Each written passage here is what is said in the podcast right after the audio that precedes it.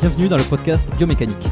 Je suis Jérôme Cazerolle, ostéopathe à Montréal, et dans ce podcast, je vous propose de partir à la rencontre de sportifs, d'athlètes et de spécialistes de leur domaine. Pour mieux comprendre la mécanique du corps et de l'esprit, pour vous aider à être plus performant au quotidien, et surtout en meilleure santé.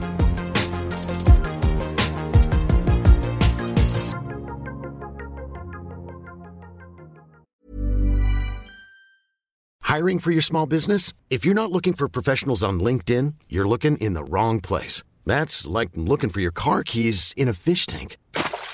LinkedIn helps you hire professionals you can't find anywhere else, even those who aren't actively searching for a new job but might be open to the perfect role. In a given month, over 70% of LinkedIn users don't even visit other leading job sites. So start looking in the right place. With LinkedIn, you can hire professionals like a professional. Post your free job on linkedin.com slash achieve today.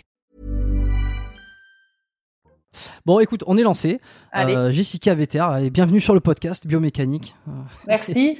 voilà. En plus, je t'accueille. Alors, tu m'as dit avec le soleil, parce que tu pensais qu'à Montréal, il faisait euh, hiver tout, euh, toute l'année, j'imagine.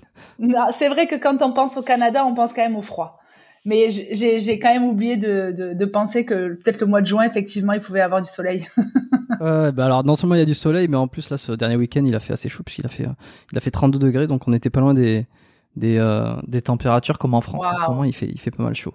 Mais ouais, en hiver il fait froid. Euh, et alors c'est pour ça que je t'accueille avec euh, une petite chemise d'été euh, hawaïenne. Ou, Hawaïenne.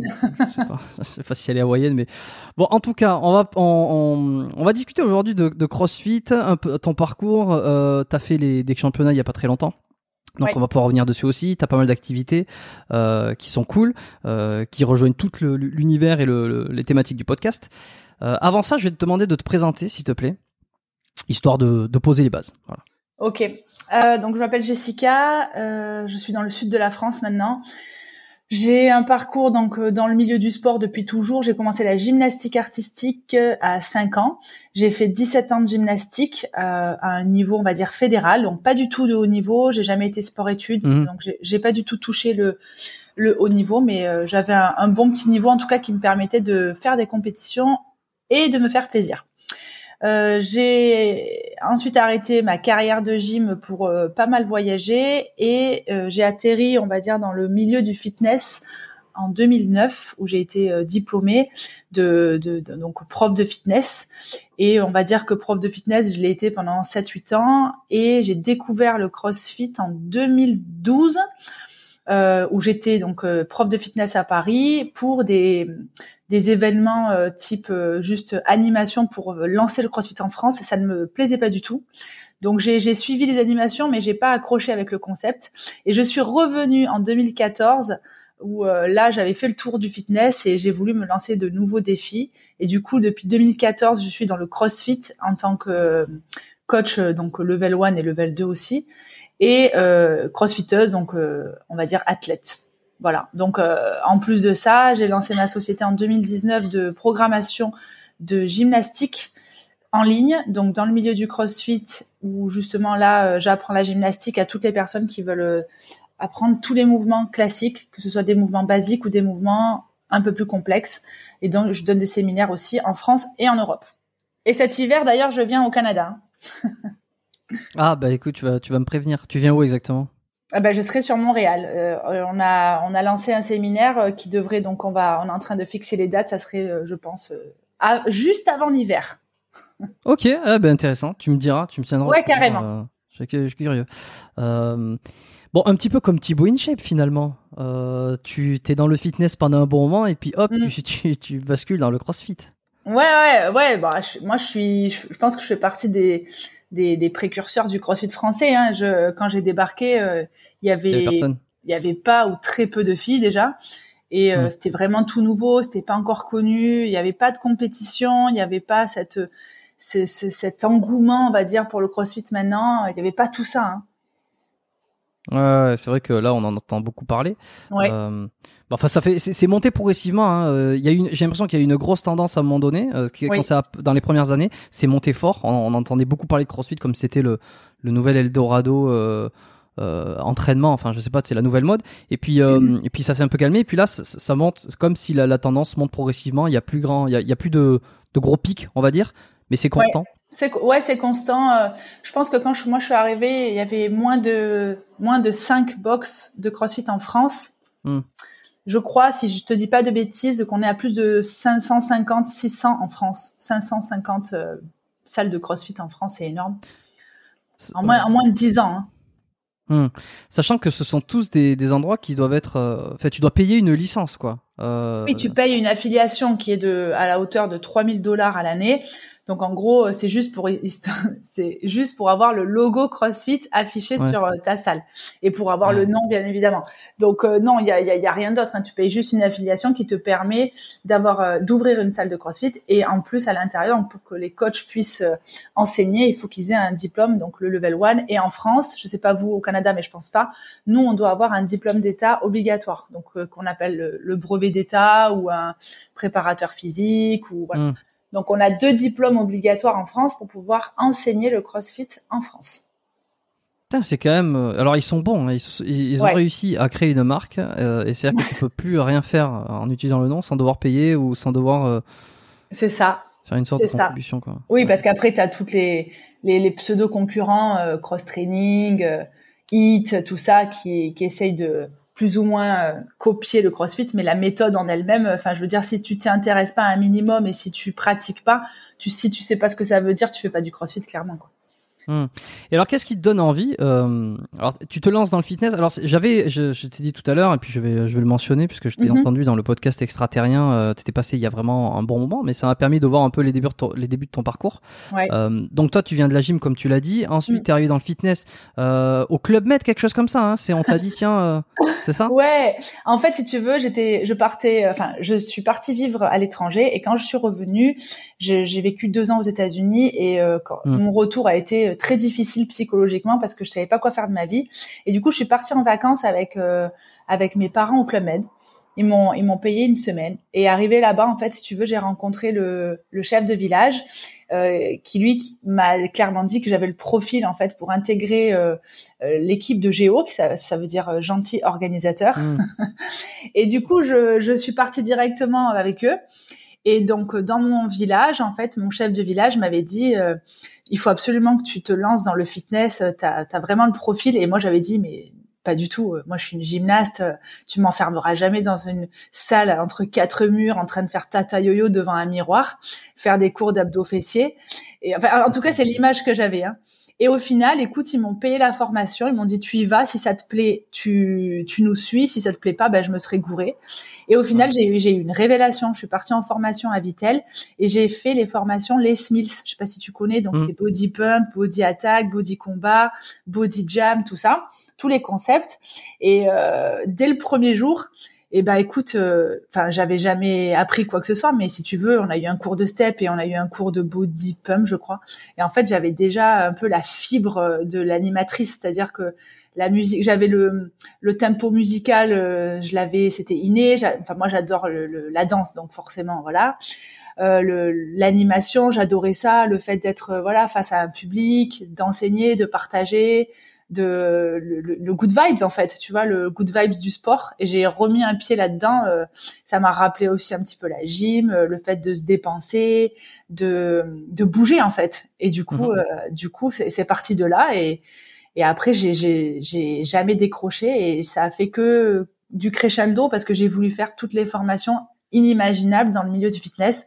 Et quand je suis arrivée à Paris, et eh ben écoute, je crois que il n'y a pas une seule formation que j'ai pas faite. C'était quoi la pire, pire formation? La pire formation que j'ai faite? Franchement, écoute, j'ai pas envie de te dire la pire. Peut-être que celle qui me correspondait le moins. Elle est forte. Elle est forte. Toi, tu te mets personne à dos. Voilà. Non, parce que parce qu'en vrai, je me suis quand même éclatée, mais j'ai pas duré longtemps. Ça a été la Zumba. Oh putain, euh, ça, alors ça, ça a cartonné pendant des années, ça. Mais euh, exactement. Sans qu'aujourd'hui on n'entend plus trop parler, mais. Ça marche encore. Hein. Détrompe-toi, il y a des, il y a des milieux, il y a des secteurs qui cartonnent. D'ailleurs, j'ai une copine Clotilde qui est toujours à fond là-dedans et qui cartonne. Euh, mais si tu veux, j'ai passé cette formation parce que je voulais encore une certification dans le milieu du fitness. Je me suis quand même amusée pendant tout le week-end de la formation. Je l'ai eu. Euh, ça m'a permis, si tu veux, d'enseigner la Zumba. En fait, à mhm. chaque fois que tu avais des certifications ou des formations supplémentaires à Paris, ça te permettait de d'avoir plus de jobs, plus de taf. Et du coup, bah, plus de plus de taf, ça te permettait de d'avoir un CV beaucoup plus euh, euh, construit et beaucoup plus euh, volumineux, qui te permettait d'augmenter tes tarifs et de travailler un petit peu de partout. Et vu du coup, je, je surfais sur la tendance, quoi. Donc j'ai quand même fait cette formation de Zumba où, oui, clairement, c'était bon, c'était drôle. Euh, ça me correspondait pas forcément, même s'il y a le côté danse que j'adore. Mais écoute, voilà, on va dire que c'est celle qui me correspondait le moins. Hmm. Et il y en a beaucoup à l'époque, euh, en parlant de la Zumba justement. Euh, c'était les beaucoup de coachs. Je sais pas s'il y avait une espèce de conflit d'intérêt aussi euh, sur le fait que ça montait et qu'il y avait de la concurrence qui se mettait en hmm. place. Mais j'en entendais beaucoup à l'époque. À l'époque, il y a quoi? Il y a entre entre 5 et 10 ans qui disaient que la Zumba c'était une catastrophe parce que hmm. ça ça ça mettait en fait une certaine forme de grand public féminin surtout au sport, ce qui est jusque là très bien, mais avec une intensité basse.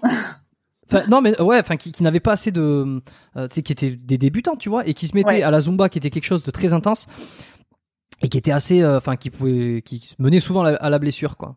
Mais alors, je, enfin, en tout cas, ce que tu penses, c'est ce que je pensais à l'époque et c'est ce que je pense encore aujourd'hui. Après, je t'avoue que, euh, en tout cas, moi, quand j'ai fait cette formation, on était sur le gros buzz de, de la Zumba dans le monde. Euh, il y avait vraiment, il y avait des séminaires, il y avait des voyages euh, à gagner avec euh, Beto, le grand mec qui avait créé la Zumba. Ça ramenait énormément de personnes et ça ramenait surtout des personnes qui n'osaient pas pousser la porte d'une salle de sport des mhm. personnes qui étaient pas bien dans leur peau. Euh, si tu veux, ça crée comme une communauté, comme le, comme le CrossFit, où c'était des gens, on va dire, oui, des, des gens qui faisaient pas de sport, qui étaient pas du tout attirés par l'intensité ou par le mouvement fonctionnel, mais qui avaient besoin et, euh, et envie de bouger. Donc les gens pensaient euh, évidemment qu'ils faisaient du sport, mais, mais mine de rien, c'était quand même du mouvement. Hein. Donc euh, pendant trois quarts d'heure, une heure, bon ben voilà, il y avait deux trois pas à droite, deux trois pas à gauche, on levait les bras, on criait, on, on bougeait un peu le bassin. Euh, oui, c'était un petit peu mal vu quand tu faisais du sport euh, comme euh, moi je faisais du body attack ou du crossfit. On se disait mais ça c'est pas du sport hein, les gars, c'est c'est juste tu tu t'actives, tu, tu gigotes. Oui, oui, c'était un concept. Si tu veux, ça se faisait critiquer comme ça, comme le CrossFit s'est fait critiquer, où on pensait que ça allait juste surfer sur la vague et qu'au mm. bout de deux ans, ça allait s'estomper. Ça s'est estompé, mais euh, mais je trouve que quand même euh, ça ça existe encore quoi. Ça existe. tu sais, ma mère, elle elle adorait le, la zumba. Non mais pourquoi, pas? Oui, ben c'était fun, c'était ludique, c'était pas prise de tête, voilà. Après, comme je disais, je disais maman, c'est pas avec ça que tu vas avoir des résultats, hein, soyons soyons honnêtes. Voilà. bah ça, ça dépend, j'imagine. Alors, c'est vrai que je connais pas trop. Tu sais, peut-être que j'ai regardé euh, deux trois vidéos sur la Zumba. Mm. Euh, euh, bon, on, verra. Et alors, qu'est-ce qui, parce que quand on t'a dit, t'as un, as un profil qui est fait pour le fitness. Oui. Euh, alors que toi, tu pas du tout. Euh, tu pensais pas du tout. Pas du tout. Euh, il, parlait de quoi? Il parlait de quoi? Il parlait de des hmm. compétences athlétiques, physiques? Bah, je pense que quand on m'a dit ça, si tu veux, voilà, j'avais intégré déjà le club med, j'ai travaillé à la boutique, donc j'étais vendeuse, hein, clairement. J'étais aussi hôtesse d'accueil, donc je disais bonjour et bon appétit hmm. à tous les repas de du restaurant des clubs med. Et hmm. si tu veux, je faisais déjà partie de tous les spectacles du soir sur le, dans le Club Med. Et j'étais toujours hyper motivée, c'est-à-dire que quand euh, il y avait des spectacles, j'étais la première à lever la main, j'étais la première à vouloir être devant, j'étais la première à vouloir apprendre les chorégraphies, à, avoir le smile, à avoir de l'énergie. Et si tu veux, quoi. ouais, j'étais, oui, j'étais, j'étais motivée, j'étais euh, volontaire, euh, j'adorais bouger, j'adorais danser, j'avais la patate. Euh, et du coup, c'est mon chef de village qui m'a dit "T'as rien à faire dans la boutique. Il faut vraiment que tu sois dans un environnement beaucoup plus dynamique, avec une interaction avec un public. Et c'est lui qui m'a proposé ça. En plus, il me dit mais tu as fait de la gym J'ai oui, j'ai fait de la gym, mais j'ai jamais relié la gym avec le fitness en fait. Et si tu veux, quand j'ai arrêté la gymnastique, c'était pas un sport qui me qui me dégoûtait. C'est juste que j'avais fait 17 ans de gym et que j'arrivais à bout J'étais fatiguée, j'avais vraiment tout donné dans mon club de gym mm. en tant que gymnaste et en tant que prof de gym. J'avais donné 90% de toute ma vie à mon club de gym, c'est-à-dire que j'avais pas de vie. Mon, ma vie tournait autour de la gymnastique. Donc j'avais eu un espèce de burn-out et donc je voulais pas forcément revenir dans le milieu du sport. Mais mais bon, je, je en tout cas toutes les rencontres que j'ai faites euh, euh, m'ont amené à chaque fois vers une étape supplémentaire et à chaque fois c'était la bonne quoi. Hmm. Et euh, t'avais pas du tout d'Instagram là, si? Ah, pas du tout. Pas du tout. Donc, Je- ouais, Alors attends, oui, il y avait les téléphones. Oui, oui, oui, oui. Il y avait le. c'est là que tu te dis que je... on est vieux. Euh, non, j'avais déjà le téléphone, j'avais pas les réseaux. J'ai découvert le premier réseau social que j'ai eu, c'était quand je vivais aux États-Unis. J'avais le Skyblog. Je sais pas si ça te parle. Ah bah ça me parle, je- j'en ai eu C'est un. vrai. Il existe toujours, personne ne saura, personne saura le nom. Et par contre, si tu veux nous donner le nom, je le laisserai en description. hein. Mais écoute, la dernière fois, je l'ai cherché, je l'ai pas trouvé, alors Ah, que- merde. alors qu'il y a quelques mois, je l'avais retrouvé. Non, c'était un, c'était C'était Skype. pas un truc du style euh, Je- Jessica for Life, euh, blog, my life, un truc comme ça. Non, c'était, euh, je crois que c'était, euh, ah oui, c'était American Jessie. Et donc c'était Jessica aux États-Unis, quoi, tu vois. Donc americanjessie.skyblog ou après je crois que c'était .skyrock.com. Ouais. Et euh, déjà là, j'exposais déjà, on va dire, euh, mon quotidien et mon aventure surtout, mon aventure aux États-Unis. Et ça, c'était incroyable. Donc j'avais pas les réseaux Mm. sociaux, alors encore moins au Club Med. Hein, T'as pas le droit d'avoir ton téléphone au Club Med. Parce qu'en fait, on fait que on fait que travailler. Hein. On travaille entre 15 et 16 heures par jour, hein, faut savoir. Et après, euh, non, après, euh, j'ai découvert les réseaux vraiment quand j'ai vécu à Paris. Donc, euh, beaucoup plus tard. Donc t'es vraiment le- l'exemple euh, du, de, de plusieurs vies en fait, plusieurs vies dans une même vie finalement, parce que euh, tu bah ouais, on, se, on se dit, on, on voit ton compte Instagram et puis on voit les photos et puis euh, les compétitions que tu fais, on a un peu l'impression que tu sais, c'est le, le sport d'une vie. Euh, Non, surtout avec, tout. alors t'as dépassé les 100 000 abonnés il y a pas longtemps, donc on se dit, tu vois, elle a, elle a tout construit depuis les débuts, euh, euh, ça. Et alors non, c'est arrivé, c'est arrivé tard quoi. Enfin, c'est arrivé tard, c'est ouais, arrivé ouais. après. Ouais. Oui, puis c'est arrivé après. Puis en plus, c'est arrivé, euh, je dis pas par hasard, mais c'était c'était pas volontaire. Hein. J'ai jamais voulu, euh, euh, alors pas exposer ma vie sur les réseaux, mais j'ai jamais voulu travailler sur les réseaux. J'ai jamais voulu euh, euh, exposer mes pseudo exploits ou euh, par. C'était juste avec mes amis parce que quand Instagram a débarqué, c'était, tu sais, juste entre tes potes. Enfin, en tout cas, moi, à l'époque, j'avais quoi euh, 15 amis. C'était pour relier mes amis aux États-Unis, en Europe, en France, parce que vu que j'avais pas mal voyagé, j'avais Mm. du monde que je connaissais un petit peu de partout. C'était vraiment pour relier mes, mes, mes potes, quoi. Hmm, ok. Et donc, quand tu rentres dans le, le milieu du fitness, tu fais les plusieurs formations, tu es diplômé. euh, c'est quoi les, c'est quoi tes influences? C'est quoi Qui c'est que tu regardes? Qui c'est que euh, à qui t'aimerais bien ressembler? Tu sais, je, bon, j'ai fait le comparatif Mm. avec Thibaut InShape euh, pour rigoler un peu tout à l'heure parce que t'as fait le, t'as fait le switch avant lui. Enfin, le switch, ton, ton, Mm. ton parcours, il est, il est situé avant d'un point de vue chronologique. Euh, alors écoute, quand je débarque dans le fitness, donc euh, je passe ma mon diplôme en fait sur Avignon. Et à l'époque, je connais personne. Je connais vraiment euh, pas du tout le milieu. Donc j'ai un formateur qui est ultra connu à l'époque en France, qui s'appelle Lionel Lacola et qui me forme sur la partie, je sais pas si tu connais, mais on appelle ça nous les cours collectifs. Attends, pardon, il y a la moto qui passe. T'as une, t'as- t'as une Formule 1, t'as Formula One. Ouais, j'avoue, euh, dans mon village, il y a une Formule 1, quoi. Euh, donc, euh, à l'époque, je, je fais euh, les cours collectifs, donc STEP, LIA, tu sais, les cours collectifs, en fait.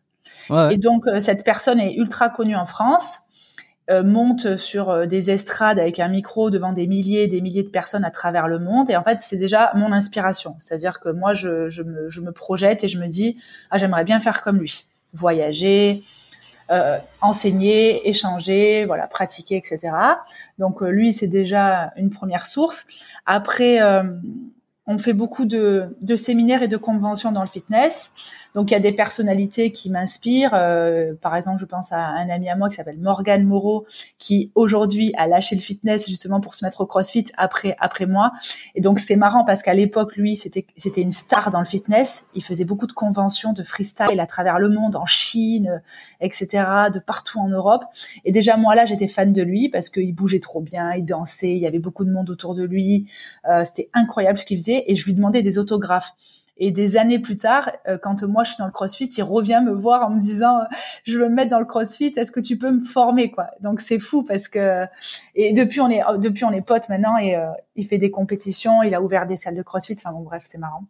Et après si euh, j'ai une j'ai une personne qui m'inspire dans le milieu du fitness euh, quand je découvre le Body Attack, qui est un cours de de cours collectif où tu fais clairement des acrobaties euh, sur place.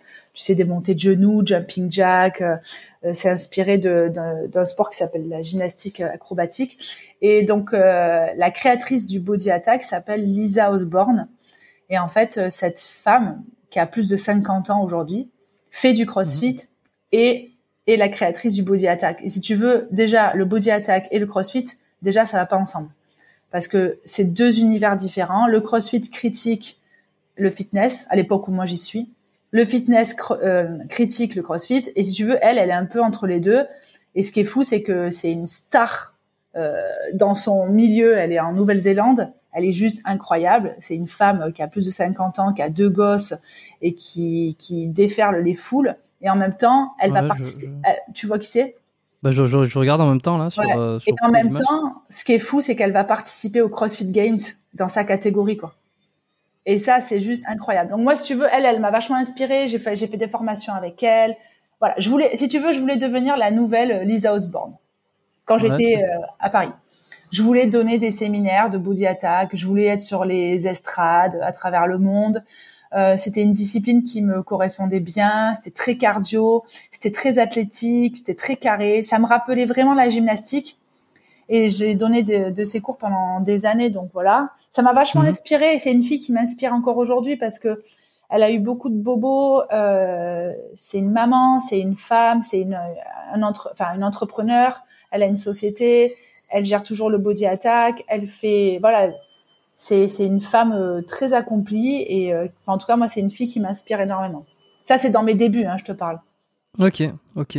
Je, je vois là les photos, euh, c'est assez impressionnant. Ouais, elle est impressionnante et puis tu vois bien qu'elle est pas toute jeune et en même temps tu, tu lui donnes pas 50 ans quoi. Non, non, je, je sais, je sais pas ce qu'elle mange, pour être honnête, parce qu'il y a des photos. Euh, il y a des photos, c'est assez impressionnant. Mais euh, ok, Lisa Osborne, je connaissais pas. Et alors, est-ce que le, milieu comme ça, de, des, alors des, des cours co, parce que ça, tu vois, c'est pas trop un, je connais pas du tout.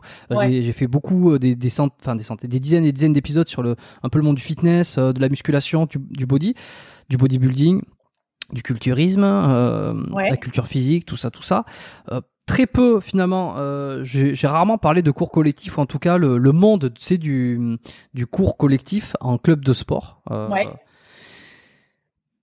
Alors, euh, on, on, disait aussi beaucoup que c'était euh, saturé. C'est quoi l'ambiance bah, Déjà qu'il n'y a plus beaucoup de place. Ah, pour les coachs, tu veux dire? Pour les coachs, ouais. Pour les hmm. coachs, et que c'était ouais. Alors, je suis plus du tout dans le milieu du fitness maintenant à l'époque. En tout... Ouais.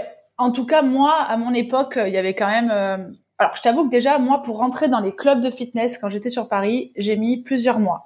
Personne, hmm. d'abord, personne ne me connaissait. J'avais juste mon brevet d'état, donc j'avais pas d'autres formations.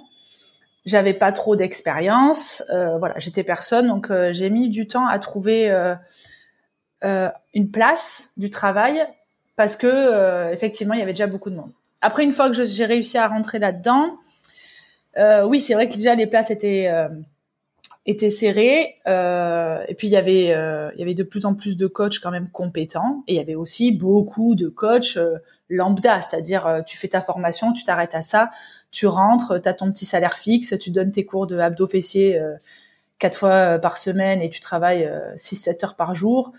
En fait, sans trop te prendre la tête, finalement, tu peux avoir un, un CDI assez facilement dans un club de sport. Après, quand je suis partie, euh, là, je pense à aujourd'hui, maintenant, le, problème qu'il y a eu, c'est le Covid déjà. Et effectivement, euh, je pense qu'il y a, il y a toujours du monde dans les salles de fitness, mais il y a un peu un essoufflement, je pense, sur les cours collectifs, parce que les gens, il y a plein d'autres disciplines en fait maintenant. Tu vois, déjà il y a les sports extérieurs, il y a le CrossFit, euh, il y a plein de nouveautés qui sont arrivées. Il y a, aussi le, le, le, fait que les gens ont surfé sur les coachs euh, des réseaux, le fait que mhm. tu puisses faire du sport à la maison, euh, des programmes sportifs en ligne, des choses comme ça, parce que tu n'as pas le temps d'aller dans les salles de sport. Donc ouais, c'est saturé, oui, mais quand je vois les écoles, les, enfin, les formations, il y a énormément de monde quoi encore. Par contre, il est vrai qu'en sortant de formation, les coachs ont du mal à trouver du travail.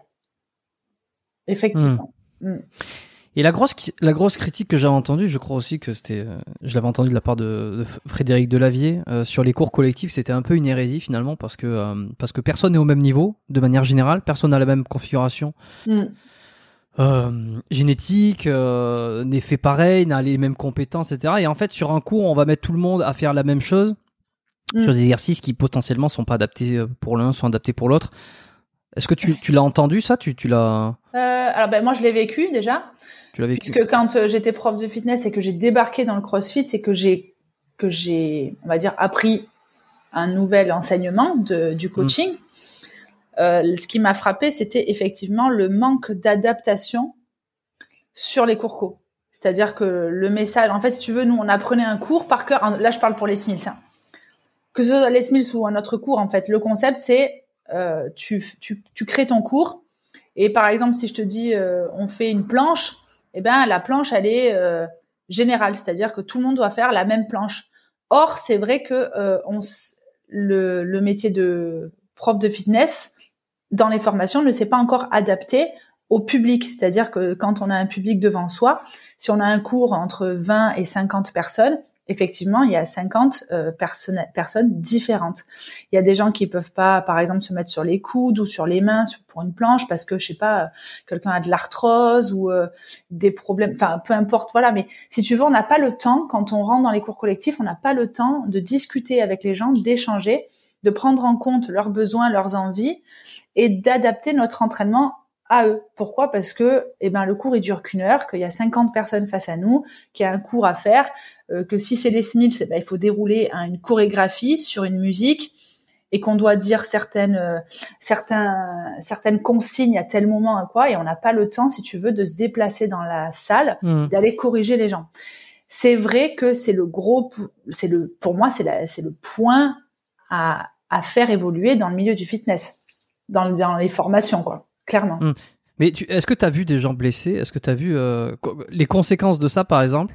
Sur euh, des habitués? Ouais. Ah bah, Alors déjà, la première chose qu'on voit quand on est prof de fitness, en tout cas là, je te parle de mon expérience, hein, je parle pas des autres. C'est ce mhm. que moi j'ai vu et vécu à l'époque où j'étais encore dans les gros clubs parisiens. La première chose que on voit, c'est que les gens n'évoluent pas.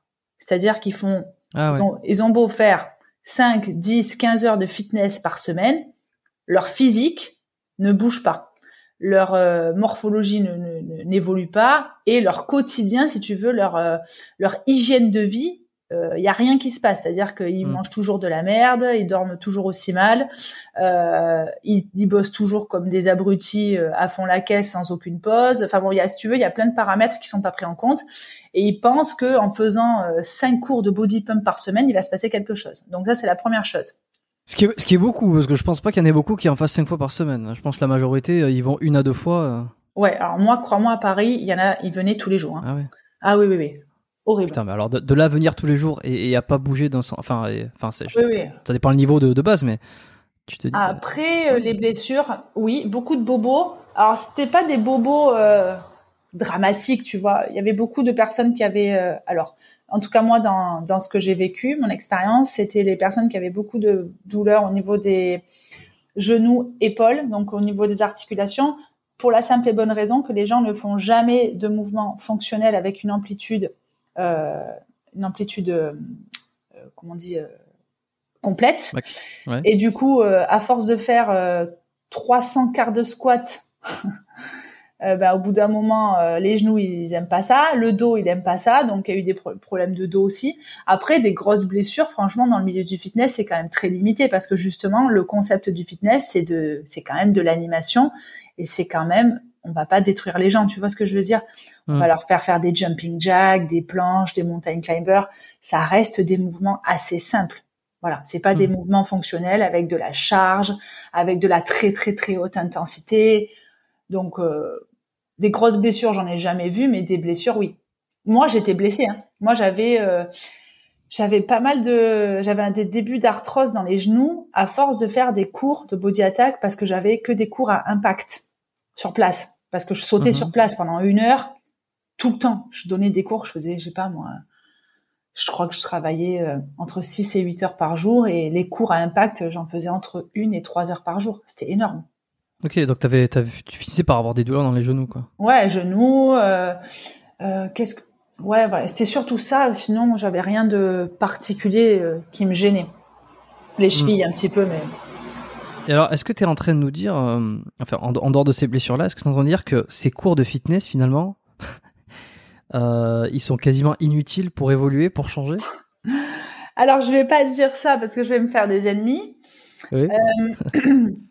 alors, comment dire ça?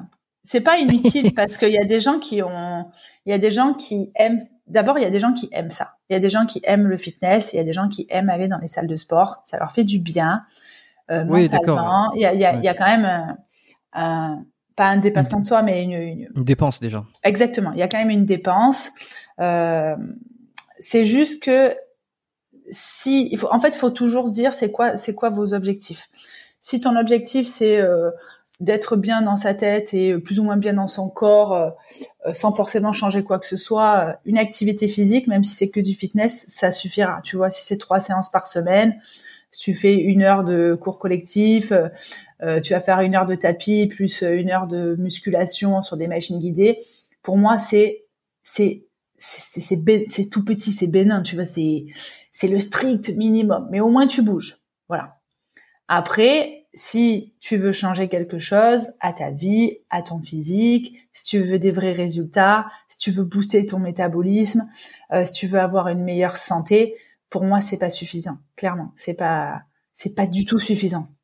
Ok, mais alors tu vois, si je prends l'exemple de quelqu'un euh, lambda euh, qui se décide d'aller trois fois faire un cours euh, Les Mills par semaine, il y a une certaine dépense calorique si rien ne rien ne, change à côté. Enfin, si aucune modification sur l'alimentation, sur le sur le sur le sommeil, sur le, le, rythme de vie, si ça reste exactement pareil, il va y avoir quand même une mine de rien une, dépense une dépense calorique, donc un déficit qui va se faire. Donc j'imagine que par conséquent, il y a quand même un une petite paire de poids qui peut s'effectuer. Eh ben après tout dépend de d'où la personne part. Si la personne elle part, elle est vraiment euh, en surpoids, qu'elle a jamais fait d'activité physique, qu'elle sait pas trop comment se prendre en main, le, le fait déjà d'engager, euh, de, de, pousser la porte d'une salle de sport et de faire deux trois heures de cours de fitness dans la euh, dans la semaine, effectivement, ça sera déjà pris. Mais franchement, il y a tellement mieux il y a tellement plus intéressant, plus optimal, plus efficace. Pourquoi pas directement pousser la porte de euh, bon, alors ça peut être une salle de CrossFit, ça peut être euh, des cours avec un personnel trainer, euh, des studios de coaching, il y en a de plus en plus, tu vois, des, des, des gens qui ont les compétences nécessaires pour permettre à la personne de, de l'accompagner. C'est vraiment un mmh. accompagnement et pas juste une interaction entre je suis sur mon estrade et j'ai 50 personnes devant moi et je connais même pas ton prénom. Tu vois, c'est juste ça en fait. C'est juste l'accompagnement, comment comment il est en fait. Dans le milieu du fitness, de tous les cours que j'ai enseignés, je crois sincèrement que j'ai jamais retenu un prénom d'un de mes adhérents.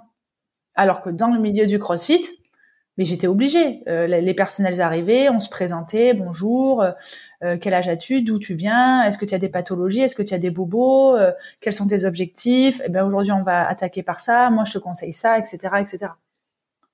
Juste comme ça, pour info, à combien tu jugerais la dépense, calorique euh, d'une session de body pump ou body attack? Ah, j'avais déjà fait, euh, je crois qu'on est sur du... Bah, ça dépend évidemment le poids de la personne et euh, l'intensité qu'elle va mettre sur son cours de body pump. Si je prends, on va dire, quelqu'un de normal, on va être, je sais pas, entre 1005 et 1800 calories. Le, le cours de body attack ou le cours de body pump, c'est énorme. Moi, ça m'est arrivé de. Oui, mais si tu veux, c'est de l'eau. Tu, c'est que de l'eau que tu perds. c'est, c'est nul. C'est pas. Si tu veux, on va pas taper dans les fibres, on va pas taper dans les muscles profonds, on va pas. Enfin, c'est non, c'est pas. En fait, si tu veux, quand moi je donnais tous mes cours de fitness, je donnais beaucoup, beaucoup de cours de body pump, body attack. Donc déjà, j'avais un physique euh, d'une entre guillemets, euh, ce qu'on peut appeler une prof de fitness. Voilà, j'étais, j'étais, on va dire, plus, Exactement. J'étais pas athlétique, j'étais pas sculptée, mais j'étais tonique. Donc j'arrivais, euh, si tu veux, je subissais pas mes cours, je, je, me sentais, je me sentais vraiment en forme. À partir du moment où j'ai attaqué le CrossFit, c'était entre les deux, c'est-à-dire que je donnais tous mes cours de fitness et j'avais déjà attaqué deux trois euh, séances de CrossFit par semaine. Donc ça représentait même pas même pas trois heures de CrossFit par semaine. Mmh Mon corps s'est métamorphosé je suis après j'arrivais dans mes cours de fitness, les gens me disaient mais qu'est-ce que tu fais? Qu'est-ce qui se passe? Pourquoi tu sèches? Pourquoi tu es de plus en plus sculptée? Pourquoi tu es de plus en plus forte? Pourquoi tu sautes de plus en plus haut? Et en fait, je, je, si tu veux, je gagnais en qualité physique, chose que j'avais jamais fait euh, finalement dans le fitness. Et il est là le, le déclic, si tu veux. J'avais beau faire euh, entre 25 et 30 heures de cours de fitness par semaine. Il m'a fallu juste 2-3 heures de CrossFit par semaine pour avoir un changement physique.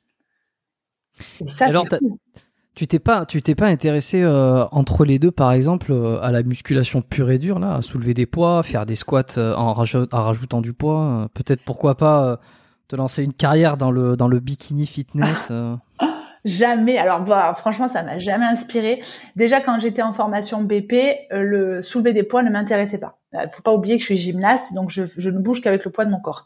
Donc j'étais jamais inspirée par soulever du poids le body pump, tu vois, j'étais pas trop. Euh, pourtant, j'étais pas si mauvaise que ça. Je, c'était un concept qui m'allait bien parce que j'étais grande, j'étais tonique. Donc, euh, si tu veux faire un peu des épaulés jetés avec une, barre, une barre de 5 kilos, euh, si tu veux, le, le, concept m'allait bien. Mais j'étais pas inspirée. J'aimais pas la sensation que me procurait ce. Enfin, j'aimais bien. J'aimais pas ce que ça me procurait. Ça me faisait mal, ça me brûlait les cuisses. Donc, j'aimais mhm. pas ça. Quand j'ai attaqué le CrossFit, et qui m'ont demandé de rejoindre l'équipe, j'avais bien dit, moi je vous préviens, je veux bien faire les cours de CrossFit, c'est-à-dire l'enseigner, je veux bien pratiquer en faisant de la gym et du cardio, mais je ne veux pas soulever de poids. je ne voulais pas. C'est marrant parce que... Oui, c'est marrant. Et après, je disais, mais non, je veux pas que mon corps il change. Euh, J'aime pas la sensation que ça me fait, ça me fait mal. J'étais dans le concept, moi, fun, sport, sport fun en fait. Et du coup, euh, quand j'ai commencé à faire du CrossFit et que je, je, en même temps je donnais mes cours de fitness, les, les gens d'eux-mêmes me disaient mais c'est incroyable le, le, corps que tu es en train de te construire. Et je disais bah en fait euh, c'est pas que le fitness ne me sert à rien, mais c'est ça n'a rien à voir. C'est de l'animation là qu'on fait, c'est du fun, c'est ludique, c'est du c'est du sport plaisir, c'est du sport loisir. Là, le CrossFit, au-delà du fait qu'après j'ai touché à la performance, on était sur du, du concret, c'est-à-dire il y avait vraiment un, un changement corporel en termes de métabolisme, euh, de, de, de, musculature. C'était vraiment incroyable. Quoi. Mon corps changeait et hmm. mes perfs s'amélioraient et ma santé s'améliorait. Mes articulations, euh, mes, mes, bilans sanguins, ma nutrition qui a énormément évolué aussi. Donc, euh, je pourrais jamais. Je, ne peux que remercier le CrossFit pour ça. Hein. Comment elle a évolué ta nutrition alors? Euh, je, je pense que je vais te dire ce que je mangeais avant, mais je pense qu'il y en a beaucoup qui vont pas qui vont pas le croire. Hein. Quand j'étais prof de fitness et depuis petite, mes repas c'était petit déj à coups de cappuccino en poudre avec euh, des tartines de pain à riz avec des pépites de chocolat plus du Nutella. Le midi c'était des pâtes, le soir c'était des pâtes. Voilà, c'est mes repas c'était ça. Il y avait pas de fruits, il y avait pas de légumes, il y avait pas de viande, il y avait pas de poisson. Ou alors c'était vraiment très très très léger et si tu veux, quand euh, j'ai atterri dans le CrossFit et surtout quand je me suis mis à la compétition, on a on a boosté plein de choses chez moi. On s'est dit ok avec mes entraîneurs, on s'était dit bon ben ok euh, on développe tes qualités euh, physiques, on va essayer d'aller un petit peu plus loin et d'aller attaquer sur la nutrition, sur la récupération, le sommeil, tout ça. Et quand j'ai évolué sur la nutrition et qu'il a fallu booster tout ça, en l'espace de, je pense que ça a pris 6 à 8 mois, en l'espace de 6 à 8 mois, j'étais métamorphosée métamorphosé. Mais juste parce que si tu veux, j'avais intégré, déjà j'avais dégagé euh, tous les trucs inutiles, donc euh, les sucres rapides, euh, les féculents inutiles, enfin les glucides qui n'étaient pas importants, et j'avais intégré forcément des, des nutriments beaucoup plus utiles à, à, à, mon sport, qui me mhm. permettaient de tenir ma journée, qui me permettaient d'être performante, qui me permettaient de bien récupérer, voilà, donc euh, ça a mis du, mhm. ça a mis quelques, un peu moins d'un an, mais depuis je stick to it, quoi. Tu vois, je, je reste là-dessus, quoi. C'est marrant parce que ce switch, généralement, il, ce, cette, euh, ce changement ou cette prise de conscience alimentaire comme ça, il se fait souvent quand on, euh, quand on passe à la musculation, quand on a fait un sport ou même qu'on n'a pas forcément de sport, qu'on fait un peu de musculation et qu'on commence à, à s'intéresser. Je pense que j'ai eu beaucoup d'invités comme ça dans ce même euh, dans ce même concept et je pense que beaucoup des auditeurs euh, qui pratiquent ou ont pratiqué la musculation se reconnaissent dans ça. C'est que quand tu commences à pousser le truc, euh, tu veux commencer à bien t'alimenter parce que tu sais que ça va mettre tout en en phase dans tes dans tes dans tes progrès, tu vois, physiques. hein, Oui, oui. dans la musculation. Toi, ça te l'a fait avec le CrossFit finalement, pas tant dans un objectif euh, esthétique, mais plus dans un objectif Mm. de performance. Non, j'ai jamais. euh, j'ai jamais regardé. C'est pas que je- ça serait mentir de te dire que j'ai jamais regardé mon physique euh, en essayant d'avoir des résultats. Évidemment que, comme n'importe quelle personne qui se respecte, euh, j'ai envie euh, non seulement d'être en forme, mais de ressembler à quelque chose, en tout cas à, quel- à un aspect qui me convient. Donc Mhm. j'ai toujours voulu être plus ou moins fine, avoir euh, voilà un ventre assez plat, des bras musclés, des fessiers bombés. Enfin, oui, c'est dans ma culture, c'est comme ça que moi j'ai envie d'être. Mais c'est vrai que quand j'ai commencé le CrossFit et que j'ai vu que la nutrition ça boostait aussi mon physique. Évidemment, comme tu dis, j'ai voulu continuer et voir jusqu'où j'étais capable d'aller. Et Mhm. c'était, c'était, c'était agréable, si tu veux, à regarder quand on voit que son corps il change et que, euh, oui, on atteint des, des objectifs euh, qui rentrent dans les cases que tu t'es fixé, quoi. Donc, euh, On t'a déjà dit, attention, tu vas être trop musclé ou t'es trop musclé ou tu rentres pas dans les dans les cadres. Sujet que j'avais euh, dont j'avais discuté. alors, je sais pas si tu connais peut-être euh, euh, Maëlys Lafrogne, qui est euh, coach sportive et, et en même temps ostéopathe et qui a un physique assez assez impressionnant dans le Mhm. sens où elle est quand même voilà, elle est elle est assez volumineuse mais naturelle, hein, je, je précise. oui. Et donc il y a, il y a tout ce truc-là aussi chez les femmes de se dire euh, attention, euh, toi-même, est-ce que tu as eu peur de dire le, le truc c'est ah non, mais je veux pas faire de musculation, je vais ressembler à Arnold, je veux pas, je veux pas être trop musclé. Ah, Alors moi, je l'ai eu surtout dans la transition fitness euh, CrossFit, puisque vu que on va dire que tout euh, euh, mon environnement c'était euh, le fitness, tous les gens du fitness me disaient mais tu vas te mettre au CrossFit, tu vas ressembler à rien, tu vas doubler de volume, tu vas voir tes, tes épaules euh, tripler, tes trapèzes, tes cuisses et tout. Et en fait, moi personnellement, j'ai jamais écouté les gens, euh, ça me, si tu savais comme je m'en fous. Euh, mais j'ai quand même eu quelques remarques, quelques critiques, c'est vrai. Et puis finalement, je pense que ma morphologie fait que euh, c'est assez bien tranché, c'est-à-dire que je suis ni, trop trop trop musclé, ni euh, trop léger. Euh, J'ai un profil, si tu veux, il y a des gens qui vont te dire que je suis trop musclé, il y a des gens qui vont te dire pas du tout. Quand tu parles avec les gens du CrossFit, ils vont te dire, bah Jessica, finalement, elle est pas si tankée que ça. Alors qu'il y a des gens du fitness, ils vont te dire, mais c'est c'est monstrueux, c'est pas joli. Les gens, ils seront jamais satisfaits, mais je m'en fous. L'important, c'est comment moi je me sens, comment je me vois et ce que je suis capable de faire, quoi. Hmm. T'es grande euh, aussi, non? Tu, Oui. T'es grande. 1m74. Euh, ouais, donc c'est grand pour une fille. Enfin, en tout cas, On c'est. la, on fait la même taille, donc on va dire que t'es grande. Oui, je suis un peu au-dessus de la moyenne, c'est vrai. Euh, Non, non, mais ouais, ok, non, mais j'aurais presque pensé euh, plus, tu vois, entre entre 75 et 80. Je sais pas, sur tes sur les photos qu'on Ouais. peut voir de toi, je pense que t'as- t'as l'air euh, Plus grande. élancé. Ouais, enfin, il y a, y a une, euh, une- une sen- un sentiment de comme si t'étais très élancé. Mais en vrai, Oui, oui, 74, t'es quand même grande pour une fille. Oui, oui, non, mais après, euh, je suis, oui, oui, je suis grande. C'est vrai qu'on me dit souvent, ouais, t'es grande, t'es lancée. Après, pour, euh, si tu veux, pour les gens du fitness, ben, je suis beaucoup trop musclée parce que c'est vrai que j'ai une masse musculaire qui est beaucoup plus volumineuse comparée à quand je faisais du fitness. Hmm. Et, et après, quand tu regardes un peu, euh, là, par exemple, ce, ce week-end à la compétition où j'étais, ben, je fais partie des plus fines, quoi. Donc, je veux dire, euh, Non, mais tout est question de de, Oui. de, de comparaison, quoi, et de, comparaison et d'image. Je veux dire, euh, Ouais. voilà, je- évidemment que je me suis déjà pris euh, des remarques, euh, mais c'est pas grave. Si tu veux, j'ai jamais voulu changer pour les pour les gens, donc euh, Toi, toi, tu t'as- toi, tu t'en, tu t'en fichais. c'était pas. Enfin, tu me dis le- l'esthétique, ça avait quand même. Tu voulais quand même paraître bien ou en tout cas être bien pour toi-même. Mais t'as jamais eu cette peur de se dire je vais être trop musclé ou ou, euh, je suis pas assez musclé. euh, non, j'ai eu cette. euh, je pense que comme beaucoup de gens, j'ai eu la crainte quand j'ai commencé le CrossFit, vu que je voyais des gens s'entraîner euh, qui étaient énormément musclés. Mon dans ma tête, parce que je connaissais pas bien évidemment, je m'étais dit si tu soulèves des charges, tu vas gonfler, tu vas prendre euh, de la masse et tu vas prendre euh, de, de la masse sur les cuisses, sur les bras. Donc c'était une fausse image que j'avais parce que je connaissais pas encore euh, le concept. Et parce que c'était l'image que renvoyait aussi déjà, tu sais, il y avait déjà les CrossFit Games et quand on regardait les vidéos, il y avait déjà beaucoup d'athlètes qui étaient déjà euh, beaucoup plus volumineux que euh, une personne qui fait du fitness quoi. Ouais, ouais, non, c'est clair. Et bah, surtout parmi les professionnels. Après, euh, Ouais. euh, il y a aussi une question de, de, de, quel type de brocoli décide de manger quoi. Voilà, voilà. pour, pour, faire, pour faire simple, mais effectivement, après en fonction des références. Euh, attends, je, je sais plus ce que je voulais te demander sur ça justement. Euh, si, mais justement, parce qu'on parle un peu de, physique et de, de mise de d'image de soi. Est-ce que tu toi, il y, a des, y a des filles, des femmes qui viennent vers toi pour, du, pour de l'accompagnement, pour des conseils, etc. Est-ce qu'elles ont ce genre de, de, de considération? Est-ce qu'elles te disent, mais est-ce que je vais pas grossir trop vite? Est-ce que comment je fais?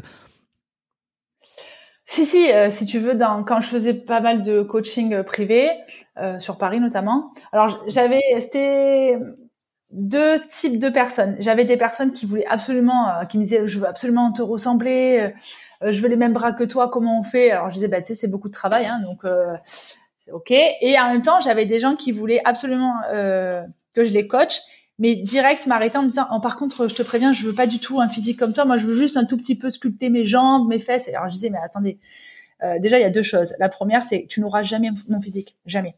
Parce que, parce que je, si je te dis d'aller soulever 80 kilos en squat à 6 heures du matin, est-ce que tu vas le faire? Non. Est-ce que tu vas manger des brocolis tous les soirs pendant un an? Non. Voilà. Pas les mêmes que les pros, hein, attention. Pas les mêmes que les pros, voilà. Est-ce que tu vas arrêter d'aller au restaurant et est-ce que tu vas arrêter d'aller manger tes popcorn au cinéma? Est-ce que tu vas faire les sacrifices que j'ai fait Non. Donc tu n'auras pas mon profil. Et ensuite la deuxième chose, c'est quand, quand on me demandait, oui, je veux pas, je veux bien tes jambes, mais je veux pas tes bras. Euh, ça n'arrivera pas non plus puisqu'en fait on ne peut pas cibler une zone à, sculpter ça n'existe pas non plus c'est à dire que quand tu fais du sport euh, si tu prends euh, du muscle, généralement, tu en prends partout si tu es un minimum intelligent. tu tu vas pas travailler H24 que tes fesses. Ça n'existe pas non plus, ou alors c'est complètement stupide. Tu vas travailler une généralité et ton métabolisme, il va bouger en fonction de, de, de, de, qui tu es. C'est-à-dire, tu moi, je pourrais jamais euh, ressembler à une marathonienne, c'est-à-dire qu'il n'y a pas de jambes qui est comme ça, euh, même si je me mets à courir tous les jours, parce que j'ai des os euh, épais, parce que j'ai des muscles imposants. Donc, je vais pas sécher et passer d'une taille 38 à taille 32, quoi. Hum. Est-ce que tu as vu sur les cours collectifs, c'était plus les plus les femmes que les hommes qui étaient intéressés par les cours co est-ce que c'est un cliché? Ah, hum, alors, c'est très mitigé. Peut-être parce que j'ai. Vas-y, dis-moi. Non, sachant que la question sous-jacente, c'est après derrière, c'est, je vais forcément demander la même chose pour le CrossFit. Hmm. Est-ce que tu vois euh, quelles sont les différences d'objectifs, les différences de perception entre les deux hmm. Et euh, c'est un peu ça, quoi. Alors, je pense que dans le fitness, il y a beaucoup de gens qui vont te dire que ce sont les femmes qui sont plus attirées par les cours collectifs. Mm-hmm. Et eh ben moi je serais mitigée parce qu'il faut pas oublier que j'étais sur Paris et que j'étais dans des gros clubs parisiens et que j'avais euh, beaucoup des trucs un peu sélects. Alors, ben, j'avais beaucoup d'hommes et de femmes, mais mine de rien, euh, faut, faut, savoir qu'il y a quand même une grosse communauté euh, euh, homosexuelle. Oh là, attention, tu débordes. Attention, bordel, je déborde. Aïe, aïe, aïe. Et quand même, les cours que je donnais, ben, ben c'est, non mais c'est malheureux, mais enfin non, c'est pas malheureux. Moi, je, je trouve ça génial. Oh là, Deuxième fois. Non, je non, mais j'avais, moi, j'avais beaucoup d'homos. Je trouvais ça génial. Et les homos, ben, faut dire ce qui est, ils sont, ils sont attirés quand même par les cours collectifs. C'est fun. Euh, il y a une bonne ambiance. Euh, franchement, euh, demain, tu prends, allez, je vais, je, je vais, c'est, bête ce que je vais te dire, mais tu prends Schwarzenegger, je pense pas qu'il va venir faire un cours de Zumba avec moi. Tu vois ce que je veux dire? Eh, si tu prends les mecs qui sont très euh, virils, euh, musculeux, tout ça, tu vas pas les faire rentrer dans les cours collectifs, quoi.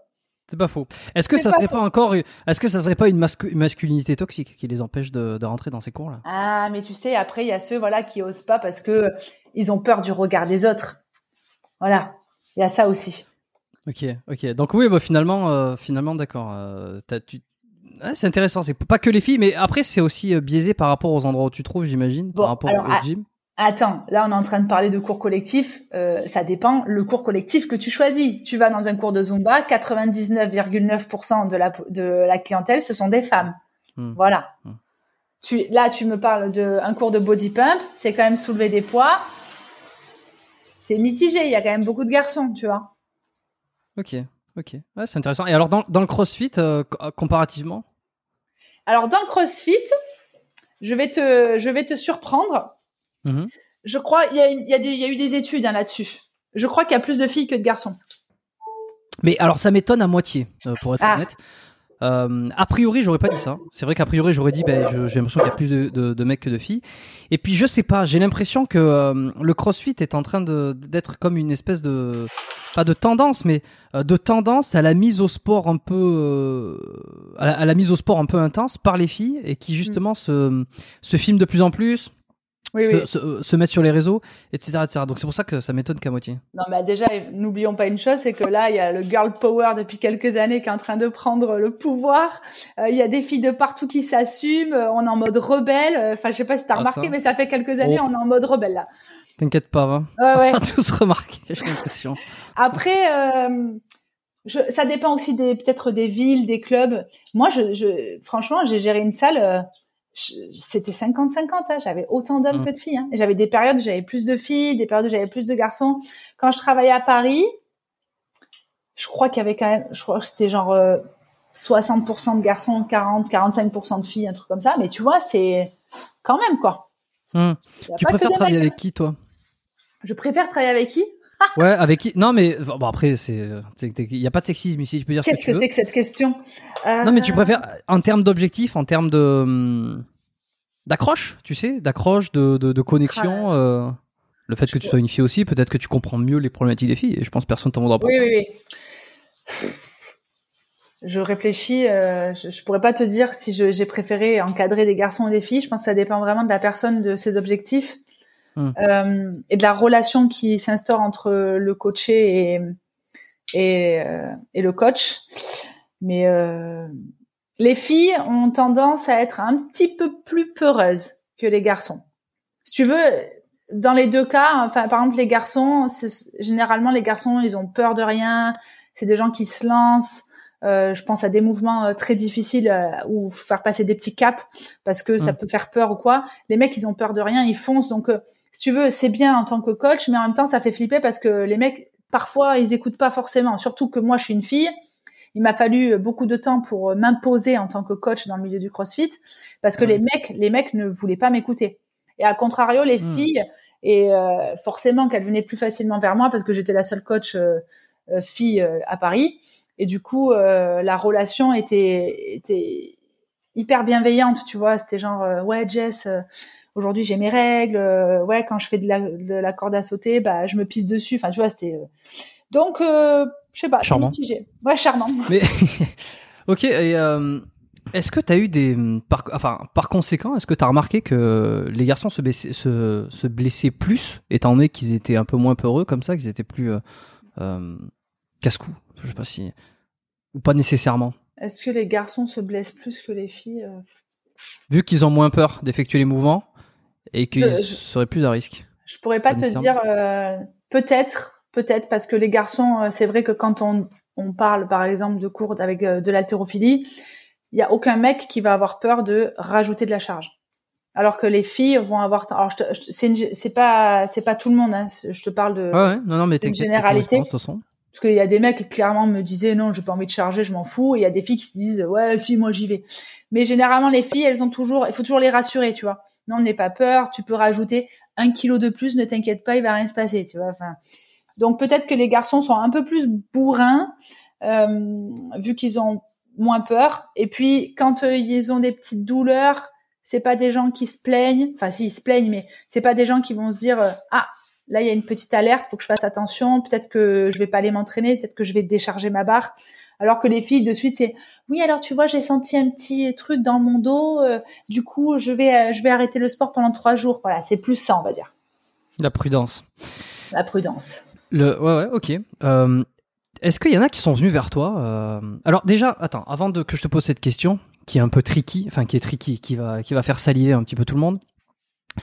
Euh, T'as fait- t'as commencé le CrossFit. À partir de quand euh, t'as commencé à coacher? Est-ce que tu, est-ce que tu coaches toujours? Est-ce que tu fais des, accompagn- des, accompagn- des accompagnements personnalisés? Euh, En termes de chronologie, comment ça s'est présenté tout ça? Alors j'ai j'ai commencé le CrossFit en 2014 réellement hein, parce qu'en 2012 je faisais juste des démos pour les les journalistes pour Reebok les trucs comme ça. En 2014 j'ai vraiment commencé à pratiquer et en fait j'avais pas le droit d'enseigner si je ne savais pas faire tous les mouvements.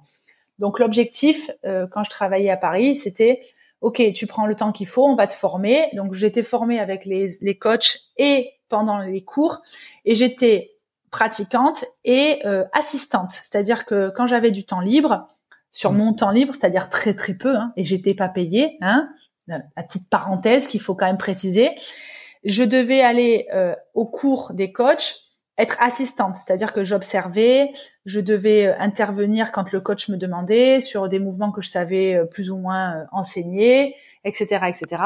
Et au bout de quelques mois que j'ai commencé à tout maîtriser, j'ai commencé à coacher. Voilà. Donc on va dire que si tu veux, peut-être mi 2014 ou fin 2014, j'ai commencé à coacher. Il m'a fallu une bonne année histoire de m'en prendre plein la gueule par les adhérents parce que je savais pas, j'étais pas non plus extraordinaire, hein, je débutais. Et après, j'ai j'ai enseigné quatre ans à Paris dans une box de CrossFit et après j'ai ouvert ma salle près de Marseille. Ça a duré trois ans. Et depuis, donc ça c'était euh, jusqu'en 2019. Après, euh, j'ai ouvert ma société et du coup, je donne des programmations en ligne de gymnastique et de CrossFit, plus des mmh. séminaires et je coach dans mon club de gym à Avignon.